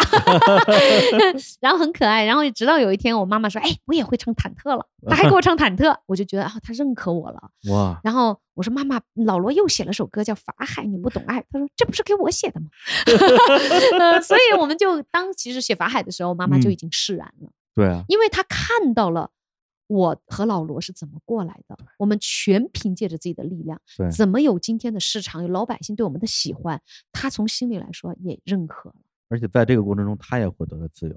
是的，因为对他就再也不把他的那些放在我身上了，他就去交他的朋友，去做他的事儿。对，我觉得这个嗯是一个特别好的这种中国式家庭，大家各自努力寻找自由这样一个一个过程。很多时候，爱不意味着服从。对，爱绝对不是绑定哦。我觉得你如果爱一个人，你一定是给他更大的自由。对，但是不服从不代表着就不爱。你还会为黑板上，对啊而且写那个字儿服从不就是一种控制吗？对对对所以其实我认为，就包括现在我自己做了母亲哈，我一直都不希望我的孩子依赖我，嗯所以我也没有这种感觉。第一，我没有一个感觉说我要存钱，我要什么给留给孩子，绝对没有，嗯因为这是我创造的。我可以供你上学，然后以后你要创造你的。嗯所以我一直是这样。第二就是我做我的事儿的时候，比如说我要练歌，我的孩子说小时候嘛，他们会说好吵啊，妈妈。我说那你去别的屋，嗯，妈妈必须要唱歌，因为这是妈妈的事。对，所以从那以后，他们从不打扰我要做的事，嗯他们都会为了妈妈要去做的事。比如最近疫情。我去嗯不了德国看他们，我有时候会自责。我对我们家大儿子说：“我说，哎呀，妈妈很抱歉，在你成长的这个时候，我都不能在你身边陪伴你。”他说：“妈妈，我小时候最重要的时候你都在了，现在我长大了，你不在也没关系，我自己可以了。”太厉害了。而且他们特别支持我嗯的事业，我的歌唱事业，你知道。后来我就明白，我只要每天关心他们，知道他们在做什么，然后我向他们也汇报我在做什么，嗯那么他们就会以妈妈为自豪啊，妈妈也会成为他们的一个一个模范，一个偶像啊，对吧？妈妈优秀了，他们也会要优秀啊。所以实际上我起到的作用也不是说就是要在家一直陪伴他们，嗯，但是我嗯只要能陪伴他们，我一定会这样做。对，我觉得是赋予自己能够影响到的人，他们去寻找自由的能力。对，而且还有就是对孩子绝对不是控制，我嗯从来不想要我的孩子多么优秀，或者按照我想要的那个优秀方式，你知道吗？嗯我觉得我孩子哪怕他做一个最普通的工作，只要他是健康的，他是有善良的、有爱心的，我就很祝福他。是的，嗯，我并不需要他什么出人头地，我没这个想法咱们。不能再走到法海的老路上。对对对对对你歌词写的真好，你看嗯法海，你为什么不同意我们的爱？你不想让我们幸福吗？幸是吧？福自由幸福嘛，自在，对自由，一生难得真诚的爱，就是这种。其实他也没有什么文采啊，对啊，对，就是很直白的直接，很直白唱。出自己心里的想法。对这首歌因为后来还引发了一些争议啊，对对我大概也关注了一下。我觉得这个首先它是一个，你你让我说他是个误会，对因为首先历史上确实有法海这个人，对，但是呢，法海这个人本人是唐朝人，嗯但是从宋朝的时候嗯就已经有了《白蛇传》的故事了。嗯，然后第一次被写进书里是这个明末的冯梦龙的《醒世恒言》，对，它其实是一个虚构的故事对嘛，嗯，只不过就是这个白娘子传说里边这个法海，碰巧他就叫法海，对跟那个人呢，就是或者是借用了他的这样的一个、嗯一个身份嘛，就跟当年金庸写尹志平一样，对，对，有那样的一个也激发一些讨论。我觉得这个讨论的发生本身是合理的，对，但是会让我有一种感觉，就是说嗯，我作为一个听众，我会觉得说这首歌大家真的以为是写法海的吗？大家嗯写的实际上是我们在这样一个生活之中每一个想要控制我们的人。对今天还是有很多的法海不懂爱，对这个人可能是你的家人亲戚也可能是你身边指指点点的人说你不能嫁给他对，你们俩不合适，你得找个九八五二幺幺的。现在是吧？天天讨论的不就是这些东西吗？对你不能嫁给外国人对，外国人跟咱不一样。呃到最后到底是谁不懂爱？对所以到现在有这么多人再去用某种方式来，呃，你说是，我觉得批评本身都不是问题，嗯就是他没懂。实际上这首歌是为他们而歌唱的，对对对，他们都不知道自己身边有法海这件事情。对对对，所以我喜欢这首歌嘛，就是这首歌嗯我觉得特别摇滚，嗯就是也有也是有那种啊大闹天宫的感觉。对，看我淹了你的金山寺，我特别喜欢那个徐克那版那个青蛇啊，那个电影，对对对，那整个那个电影的主题就是讨论法海懂不懂爱的问题。对呀，到嗯最后连法海都懂爱了，白河产子，难道是我错了？对，就是赵文卓这演个就是他的法海嘛自己开对。最后法海发现自己是有爱的，其实这才是他迷茫了，人性嘛，对人本身他有了人性是这样的，然后电影就结束了，多好的一个命题啊！对啊，对，这很值得讨论的一件事情。对对对。法海，你为什么不同意我们的爱？你不想让我们幸福吗？自由自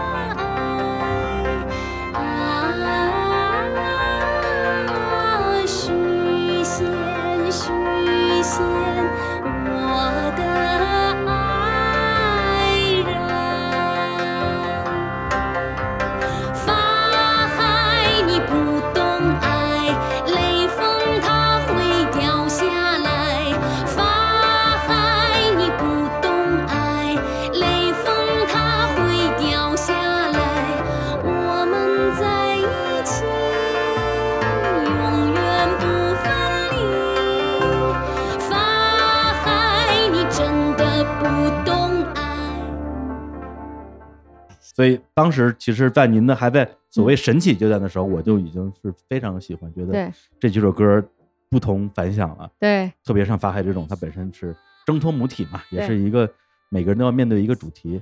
然后另外就是您的作品里边偏雅乐的部分了，嗯，包括这个唐宋东西二十四节气，嗯，包括更早的静夜思，而静夜思当时是伴奏用的还是老罗的那个巴伐利亚琴，是吧？，对。也是一个很中西合对，因为那个时候我刚开始，老罗作曲都是用巴伐利亚琴，他不是哦用钢琴，大部分作曲都是用他的琴。嗯。所以很自然，我就会很多的时候跟他的嗯。琴合作，他琴也很好听，是。很独特，就是又不同于中国和西方的其他大家熟悉的古典乐器都不一样，是。但又介于很像中国的一些软啊、嗯筝啊、对对对哎古琴啊，都有这种混合的声音。对巴伐利亚琴好像又叫什么巴伐利亚古筝之类的，对，巴伐利亚筝或者巴伐利亚琴都行，它都是一嗯种弹拨乐器嘛。嗯，那嗯对于中国传统文化在音乐之中的体现，主要是您的想法还是老罗的想法？嗯，其实是我们两个人的根。我本身从小就唱民歌嘛，唱贵州的民歌，嗯，然后我又特别喜欢戏曲，所以我的根基就是这样的，嗯注定我必须要往这个方向走。因为嗯你让我去唱那个德奥艺术歌曲，也不需要我，人家唱的多好。你要我去唱那美国的音乐剧，像百老汇似的，对我特别别扭。用英嗯文唱出那样的，要去模仿美国人，我觉得好别扭，我模仿不来，真的。所以实际啊上在这种基础上，我只能做自己。所以在我的唱腔运用上，其实我本身有这个。然后老罗呢，他作为一个制作人，这个时候他又不是作曲家了，他就跟我说：“他说你们戏曲里这么多这么多的唱腔，你完全可以用在你的声乐当中，你的唱歌当中。所以这是他更给了我一个推动和鼓舞的作用。之前的感觉是歌是歌，戏是戏，对对对，所以这样的话呢，是他来也给我做一个整理哈，让我要唱进去，并且他不停的给我写各种各样的作品，因为新作品对歌手最大的好处就是，比如说老作品，你有一个前面模仿的，对吧？徐小凤唱那不了情那么好，嗯，那我们也得模仿的唱哎，啊新，不了情，对，所以你还是走他的路。但是如果这个新歌就是你第一次唱，你就得唱出你的，那嗯别人来模仿你。所以其实唱新歌对我来说是我最开心的事儿，因为是由我来创造这个新歌的生嗯命嘛。对，对对那我用什么唱法都可以，不是吗？因为怎么它没有一个前车之鉴。怎么唱都对，对，所以也不一定是对，但是至少怎么嗯唱都有它的可能性。对对，所以这给我提供了非常大的一个创造力。嗯比如说前一段我唱谭盾老师的作品《慈悲颂》，嗯慈悲颂里面，它有一大段是唱那个心经，前面原唱是谭维维，后来我唱也唱了一段。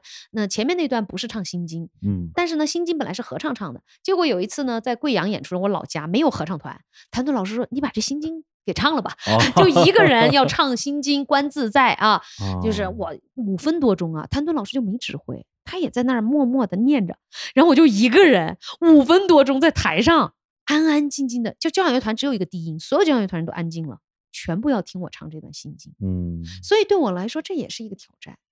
原来他是合唱团唱的，也没嗯。有人这样全部把它唱完，我一个人安安静静的唱的时候，我特别享受。嗯。然后谭盾老师说：“他说你没有用任何的颤音，就嗯。用直音唱，嗯，真好，这样很纯净的声音。相当于是在一个很偶然的机会里边儿，对。发现了一段很美妙的这样的一段音乐吧。就是嗯原创的这种音乐，嗯如果我是第一个来唱它，没有前面的人来引领的时候，这对我来说，我是非常喜欢这种感觉，因为你会创造一个一种可能性。对，嗯，所以我不是说光跟老罗合作，嗯，我也愿意跟像谭盾老师啊这样的作曲家，包括跟美国的很多作曲家，得过普利兹大奖的作曲家嗯都合嗯作过，唱他们的东西。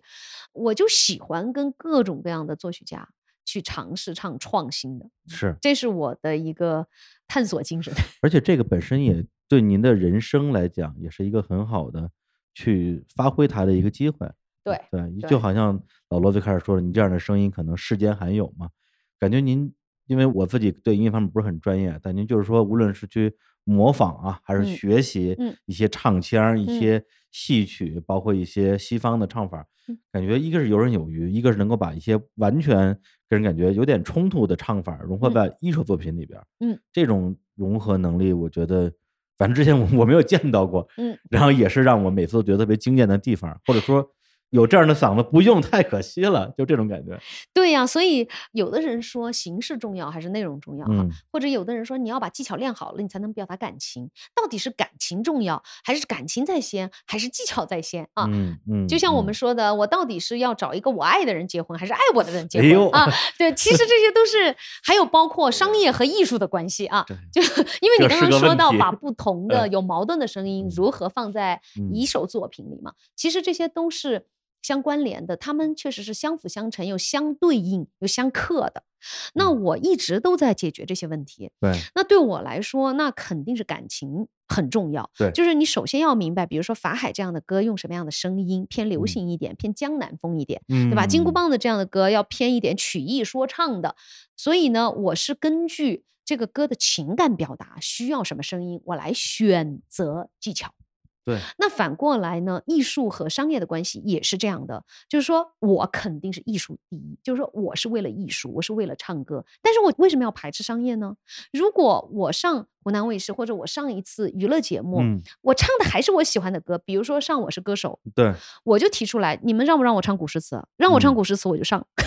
后来唱了不淘汰了吗？对啊，唱了以后他们说那你肯定会得最后一名。我说嗯我的目的就是来这儿把古诗词放上去的。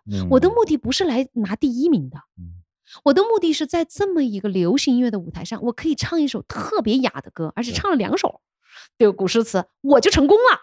就在我看来，这嗯个就是艺术和商业的结合。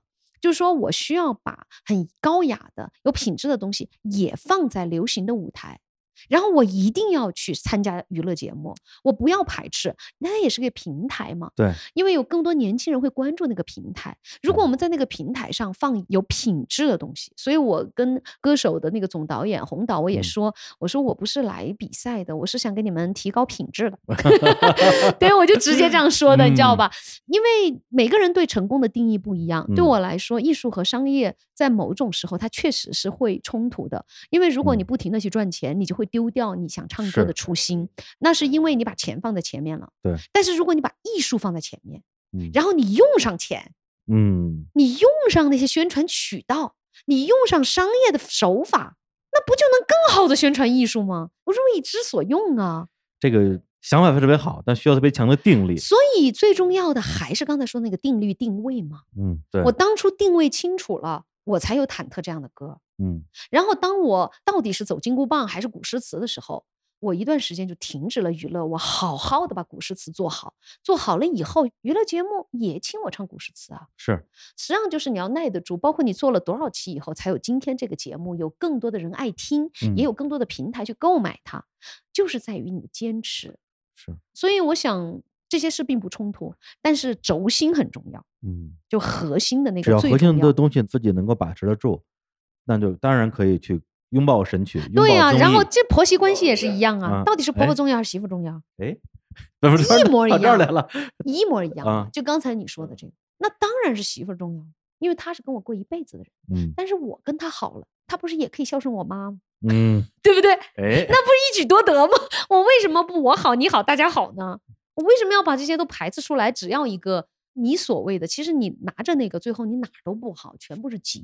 嗯我还是觉得圆融是非常重要的。其实这也是道家的那种思想，就是道可道，嗯，非嗯常道。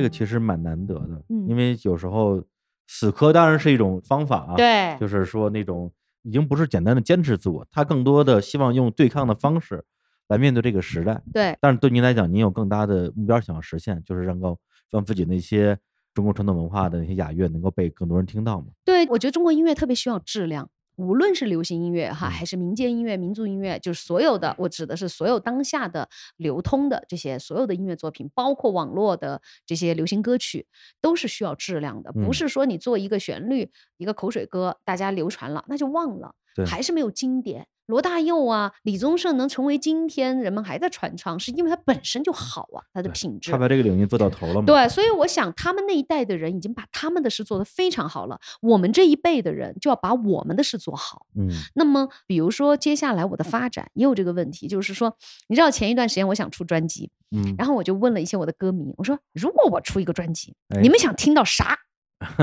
然后我的歌迷们说，我们想听高难度技巧，哦，真的，而且我们想听惊喜。惊喜就是我们还没想过的技巧。哦，哇塞！我说你你们要明白哦，技巧就意味着你们不能传唱哦。嗯，但他们不要，他们说那传唱的那很多呀，那卡拉 OK 的歌太多了，我们不需要，我们需要你唱给我们听的，就像坦克一样，给我们带来惊讶的，这个特别重要那。你问的真是真歌迷了，我对以为大家会说要什么神曲之类的。而且我嗯就一下懂了，我说好，老罗，我们现在做下一张专辑，嗯，一首歌一种技巧，我们做神话，嗯而且从《山海经》出发，嗯因为《山海经》是刚才我们说到的孙悟空他们更早更早了，比他们还早的上古时期的神话，可以说是我们的神话的童年。今天的神话都是从那个时候衍生来的。对对，所以《山海经》一直是一个我想去突破、想去演唱的一个题材，但是到底怎么唱呢？不知道啊，因为《山海经》太多了，太丰富了。然后他们一说技巧的时候，我想，诶，每一个神兽应该有一种独特的本领吧？哦，所以技巧就代表着他的本领。有意思，等于说每一个神兽有一种他自己的表达方式。这不就是点吗？我的歌迷不是想听，我也给他们惊喜吗。嗯而且我通过唱技巧，嗯，我也能提高啊。就是我在唱这张专辑的时候，我通过唱这张专辑，我也能提高我的技巧，同时还把神兽唱了，还赋予这个神兽一种表达方式。对，好，那么这就来了。老罗说：“那你把歌词给我。”我说：“没有歌词啊，到《山海经》里这么多上千个神兽，我嗯选哪一个呀？我也不知道啊。啊，”我说：“没歌词，你就这样吧，你就写嗯写音乐，我来填词儿。”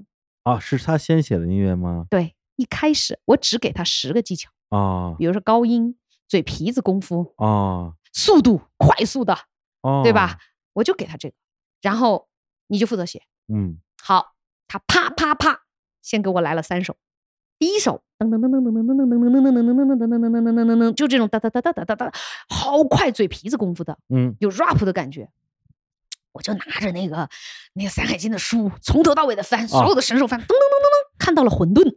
嗯混沌原来叫地江，然后地江就是混沌。哎，混混沌沌沌沌沌混混沌沌沌沌混混混混混沌沌混混混沌混沌混沌沌混沌混沌噔混沌混噔混混噔混沌混，不就出来了吗？出来了出来了，你知道？吗？就是混沌本来就是一个颠过来倒过去的不嗯清晰的状态，对，哎，也特别好玩，可爱的。第一首歌《混沌》，嗯，我把词儿就填起来，而且这个词全部是《山海经》里来的。我刚看了，我，那词儿太厉害了。然后我没有附加，我基本上就是把《山海经》的原文和白话混在一起而已。哦，嗯，都是书上写的。然后我把它填的一模一样。我说老罗神了，嗯嘿，这小混沌太可爱了，对，一个红皮囊，对吧？这个小神兽是一个非常可爱的神兽，作为第一首开篇也非常合适。混沌初开，他开篇也很合适，对不对？老罗的第一首就是混沌，结果第二首是高音，他给我、嗯啊特别高，我说这那么高肯定是一种鸟，因为嗯只有鸟才能高音嘛。是，结果凤凰啊，我在唱小荷塘水的时候，很多人说说嗯你中间那段高音特别像凤凰叫，昆山易碎凤凰叫，是芙蓉泣露香难笑。好多人是这样形容我唱的小荷塘水的中间的啊。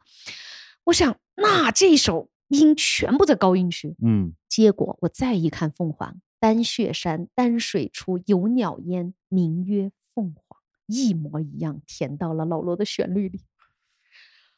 哇塞！而且凤凰是我一个白话都没有加的，一模一样。手文曰德，就是它头上有写着德，嗯一文曰义，翅膀上写着“德义礼仁信”，整个身体一模一样。手文曰德，一文曰义，背文曰礼，德义礼。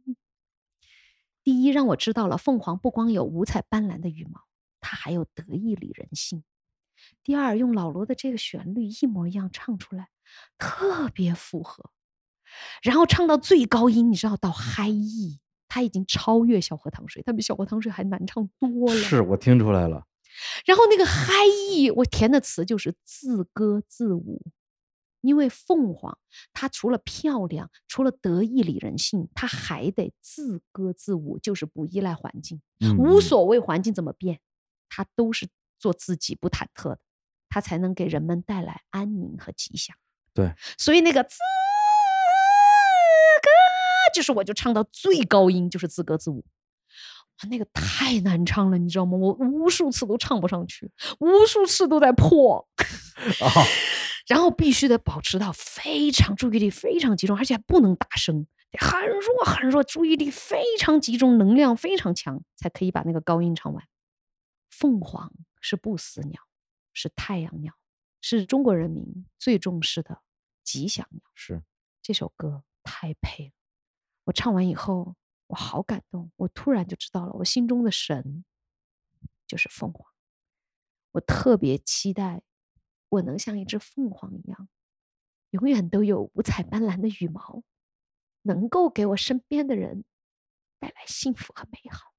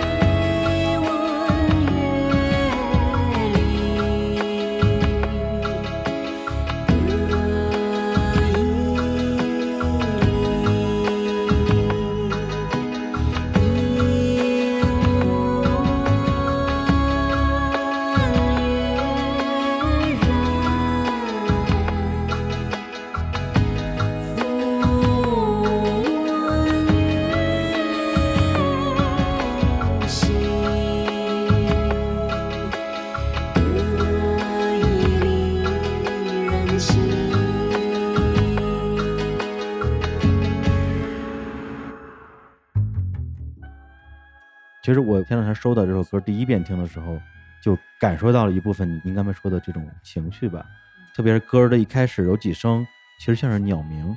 我一直在想，那个鸟鸣到底是人声还是做出来的？开始的那个鸟鸣是我的小徒弟，十二岁的一个小姑娘，她叫吴十一。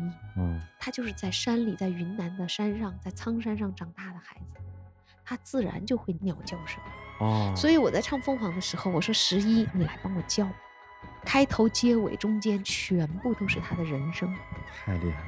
嗯，而且她非常干净，是一个嗯极其干净、淳朴的女孩儿。她跟我学唱歌，嗯，所以这首歌也是有一种传承的概念。对对对，嗯因为我听到的一开始是鸟鸣声，其实就是凤凰的对叫声嘛。然后接下来是您那个高音，对但是高音在我看来是一个介于人和神鸟之间的一个状态。对，然后中间有一段是两个声音，哎一高一低。对很多人都说，哎，这男生是谁唱的？因为那个低音听起来很像男生，对，但那是我唱哎，的。肯定是您唱的呀。对，但是我想表达的是，凤凰也可以是凤和凰。嗯嗯，你知道，在我整张专辑里有一首歌叫《比翼鸟》，比翼鸟在南山东，这种鸟一青一红，翅膀并在一起起。比翼鸟是很凄美的，这两种鸟它们并在一起，那他就会失去自我。虽然夫妻，我觉得像比翼鸟一样特别美好，我可以说，我过去从零二年认识老罗到现在，我们真的像比翼鸟。嗯，但是因为这次的疫情把我们分开，我们有一哦年没有见，比翼鸟不得不分离，翅膀不能并在一起了。刚开始我们都很不适应，但是你知道吗？当我唱完凤凰以后，我就觉得我要自歌自舞，嗯，我不能依赖老罗，他也不能依赖我，依赖只会让我们的力量变得更小、更狭隘，依赖只会让我们互相更牵绊和更加互相的害怕失去，有恐惧感。因为没有了依赖，因为疫情这次把我们分隔，我学会了自己做饭，嗯自己开车，你知道吗？我原来都不会开车哦，然后从来不种花种草，全是他。我现在自己种花种草，所有的事我都一个人做。我一下子发现我可以自歌自舞的时候，你知道我做多快乐。所以我在唱《比翼鸟》那首歌的时候，特别伤感，嗯但是很凄美。然后老罗现在他在那边带孩子，在德国，然后他作曲专心作曲，他学了好多他的巴伐利亚琴的作品。我跟他说，我是太好了，你不再只为我写歌，嗯你也要为你自己。他写了打击乐的作品，写了很多室内乐的作品，都是为他心中流淌的音乐，而不再围着我来转。非常好。所以我觉得从比翼鸟到凤凰这个过程，也是一个做自己，脱离出来，你对某一种形式、某一种人、某一些时候，包括我对观众的依赖，都要脱掉。就不管有没有人，我都要这样歌唱。就是你曾经去孜孜以求的很多的这些美好，它一旦变得过于沉重了，也会变成自己新的负担它会变成负担，它也会变成一种大家觉得，哎，就是你们夫妻店嘛，啊。对吧？啊，你们很狭隘在一起嘛。嗯，然后我们也会变成牵绊。哎呀，完了，他都不在我身边，我怎么办啊？我怎么活啊？他说呀，完了，你你现在越来越呃受观众欢迎，你就是站在舞台中心了，那么多人都围着你转，那我在哪儿啊？很正常啊，这是所有夫妻都会面临的，这就跟当年我妈妈和我的决裂是一样，夫嗯妻也要有个决裂的过程，就是分离，然后到独立，独立以后再重新相爱，再重新尊重，作为两个独立的、自由的人，对，重新相爱。这是非常重要的，这是我这次通过做这张专辑完全明白的。首先，老罗写出来他的旋律，我填完词以后，我再告诉他，你知道吗？你那首歌叫《凤凰》嗯哦，我再给他讲这个故事 啊，或者是夸父逐日，对吧？我再给他讲那个故事，他前面根本不知道是啥故事，但是十首歌全部填进去了，而且所有的歌词都是《山海经》里，而且每一个旋律跟每一个歌，包括西王母，还有创世女娲，就是女娲造人的故事，嗯全嗯部都写在这歌里，都非常般配，我就绝了。你说我能不欣赏他？我说你这上辈子到底是是中国哪里来的？真的，你怎么会？他写出来的旋律特别配那个神话故事，嗯所以这是我说我们创造的这张唱片非嗯常神奇的一而点。且是他先写的，是他先写的，但是他是我给他说 你要按照嗯技巧写，对，这个是我说的。对，知道吧？所以我们俩的合作真的天衣无缝，而且是他在德国，我在中国哦不像原来是在旁边，他一写完马上给我听都不行，不能嗯太多交流。而且原来都是我录音，他给我监棚啊，他什么在我身边，现在他都不在了。然后我就照我那个邻居去给我监棚，很多，比如说有些邻居是中央音乐学院，他们那小孩儿就是学作曲的呀，学音乐啊学的，他啊们就是不是疫情也出不去嘛，啊，对他们就来帮我监棚。我家伙，然后我就听大量年轻人的意见，然后过一会儿我说老罗，这些年轻人都参与进来，给他们写个多声部，然后让他们跟着我一起唱。所以在刑天啊，在刚才嗯你听到的这个饕餮啊，全部都有他们的声音。就是你给我肩棚的人，让他们合唱，因为我也想让他们声音留在我的专辑里。所以这张专辑是我第一次担任制作人，其实一开始没有想过担任，因为一直都是老罗当制作人。为什么现在说是我制作人了呢？嗯因为他都没在，对，因为他他确实没有制作，他确实没有在，所以他 所有的都是我来制定。对他就是做音乐、作曲啊，然后整个 producer 整个的都是我来弄的。我发现，哎，行啊，我也可以做制作人了，而且所有的歌嗯词、所有的格局基本上都是我来弄嘛。所以通过疫情让我们分离，反倒给了我机会。我觉得我成长了，我从原来是一个依偎在老罗的身边，嗯成为一个小女人，那个时候，现在我真的要变成一个大女人。嗯，而老罗也因为原来他一直围着我转，没有时间为他自己的琴，为他自己一些其他的空间写音乐。因为疫情他在那边嘛，他有大量的时间，又为中国乐器写了无数的室内乐作品。嗯他也可以不用只做龚琳娜背后的男人了。对，然后现在我们宫罗新艺术乐团，像前天就在青岛演专场，他们也已经开始独立，有自己的收入。嗯，他们也慢慢的不是说只为龚琳娜伴奏的乐团，他们可以独立出来做一个室内乐乐团。因为前天他们的演出非常受欢迎，观众很喜欢，演出方也很满意，所以我在想，分久必合，合久必分。嗯，无论是我跟我的音乐家，我跟我的爱人，或者我跟我的制作人，我跟我一起合作的这些音乐人，我们都会有分的这个过程。对我刚刚就想说这个，因为每个人的独立，每个人变得更强大，往往意味着，也许有一天他会振翅而去，就好像您从婚姻选择或者是在工作选择上对。没有听从您母亲的意见一样。对，那你在做这些鼓励每一个人，包括自己嗯更加独立的同时，不会去担心这种它会造成的这种分离吗？分离是好事儿。我希望跟我合作的每一个音乐家都能独当一面。嗯如果他们自己能够在社会里，能够在市场中也像我一样独立的站起来，我特别为他们高兴。我并不需要控制人，我也不需要人在我的底下一直为我干。一直依赖你。对，我嗯觉得每一个人都是一个闪光的生命。你知道我在教我的周围的邻居唱歌的时候，我看到每一个人都散发着光芒的时候，他们从比如说有抑郁症的，可能家庭受到挫折的，嗯嗯有那种老夫老妻都左手摸右手，完全生活好像就进入老年状态，其实他们并不老，还有包括三代人带着小孙子、奶奶和父母一起来，可能三嗯。代人平时也就没有太多共同话题的，但是因为一起唱古诗词，我都教他们唱古诗词歌曲，就嗯。二十四节气歌曲，每一个的人的眼睛都发光，每一个人都像太阳一样的光照起来的时候，我特别为他们高兴。因为我认为音乐就是带给人心灵的激发，它让这个生命变活了。是，刚才您说的就是您现在在云南生活的这个叫邻居合唱团，对，的每天呃也不是每天吧，经每个常会星期我每星期们都会对，然后所以其实整体咱们今天聊下来的话，我就觉得我特别的幸福，看到您从小啊学这种专业科班，到后嗯来去挣脱一种体制，在那个时候对你的一种限制吧。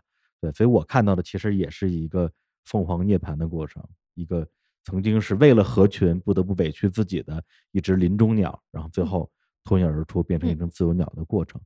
然后我在看您的很多的成长经历的时候，包括您也写了本书嘛，叫《走自己的路》。对，走自己的路。然后里边我甚至会想到您唱过一首歌，叫做《一个人没有同类》。对，这是给这个刺客聂隐娘侯。孝贤导演的那个片子做的宣传曲。但这首歌的整个歌唱的那种状态，其实我觉得跟您给我的印象还是蛮接近的，就嗯是在很长时间里边，好像确实在歌坛上没有像您这样的音乐人或者说艺术家，用一种可能不被很多外界所理解的方式来向大家传递自己对于音乐的热爱吧。嗯那么古丽娜老师的这个新专辑啊，嗯，叫《山海山海神话。神话》，即将在明年的一月份正式上线。对，我的第一首主打歌《凤凰》会在十二月初上线，是，然后明年呢就会陆续把一些歌先让大家听一听，嗯应该明年就会上线这个新专辑。好，那大家也可以先在这期节目里边欣赏一下《凤凰》这首歌，嗯，啊，同时呢也期待一下啊龚老师明年的新专辑。那今天我们的节目呢，可能跟龚老师也暂且只能聊到这里，因为他一会儿还要回家去给他要招待的客人做饭。然后在我们这个录音过程中呢，有三只小奶猫也一直在地上跑来跑去啊，不停的喵喵叫，为我们这个录音也增加了一些情趣。我自己也特别开心啊，今天能够跟龚老师聊了这么长时间，因为之前只是单纯的去听他的歌，而且老实讲，听的比较多的还是那几首大金曲。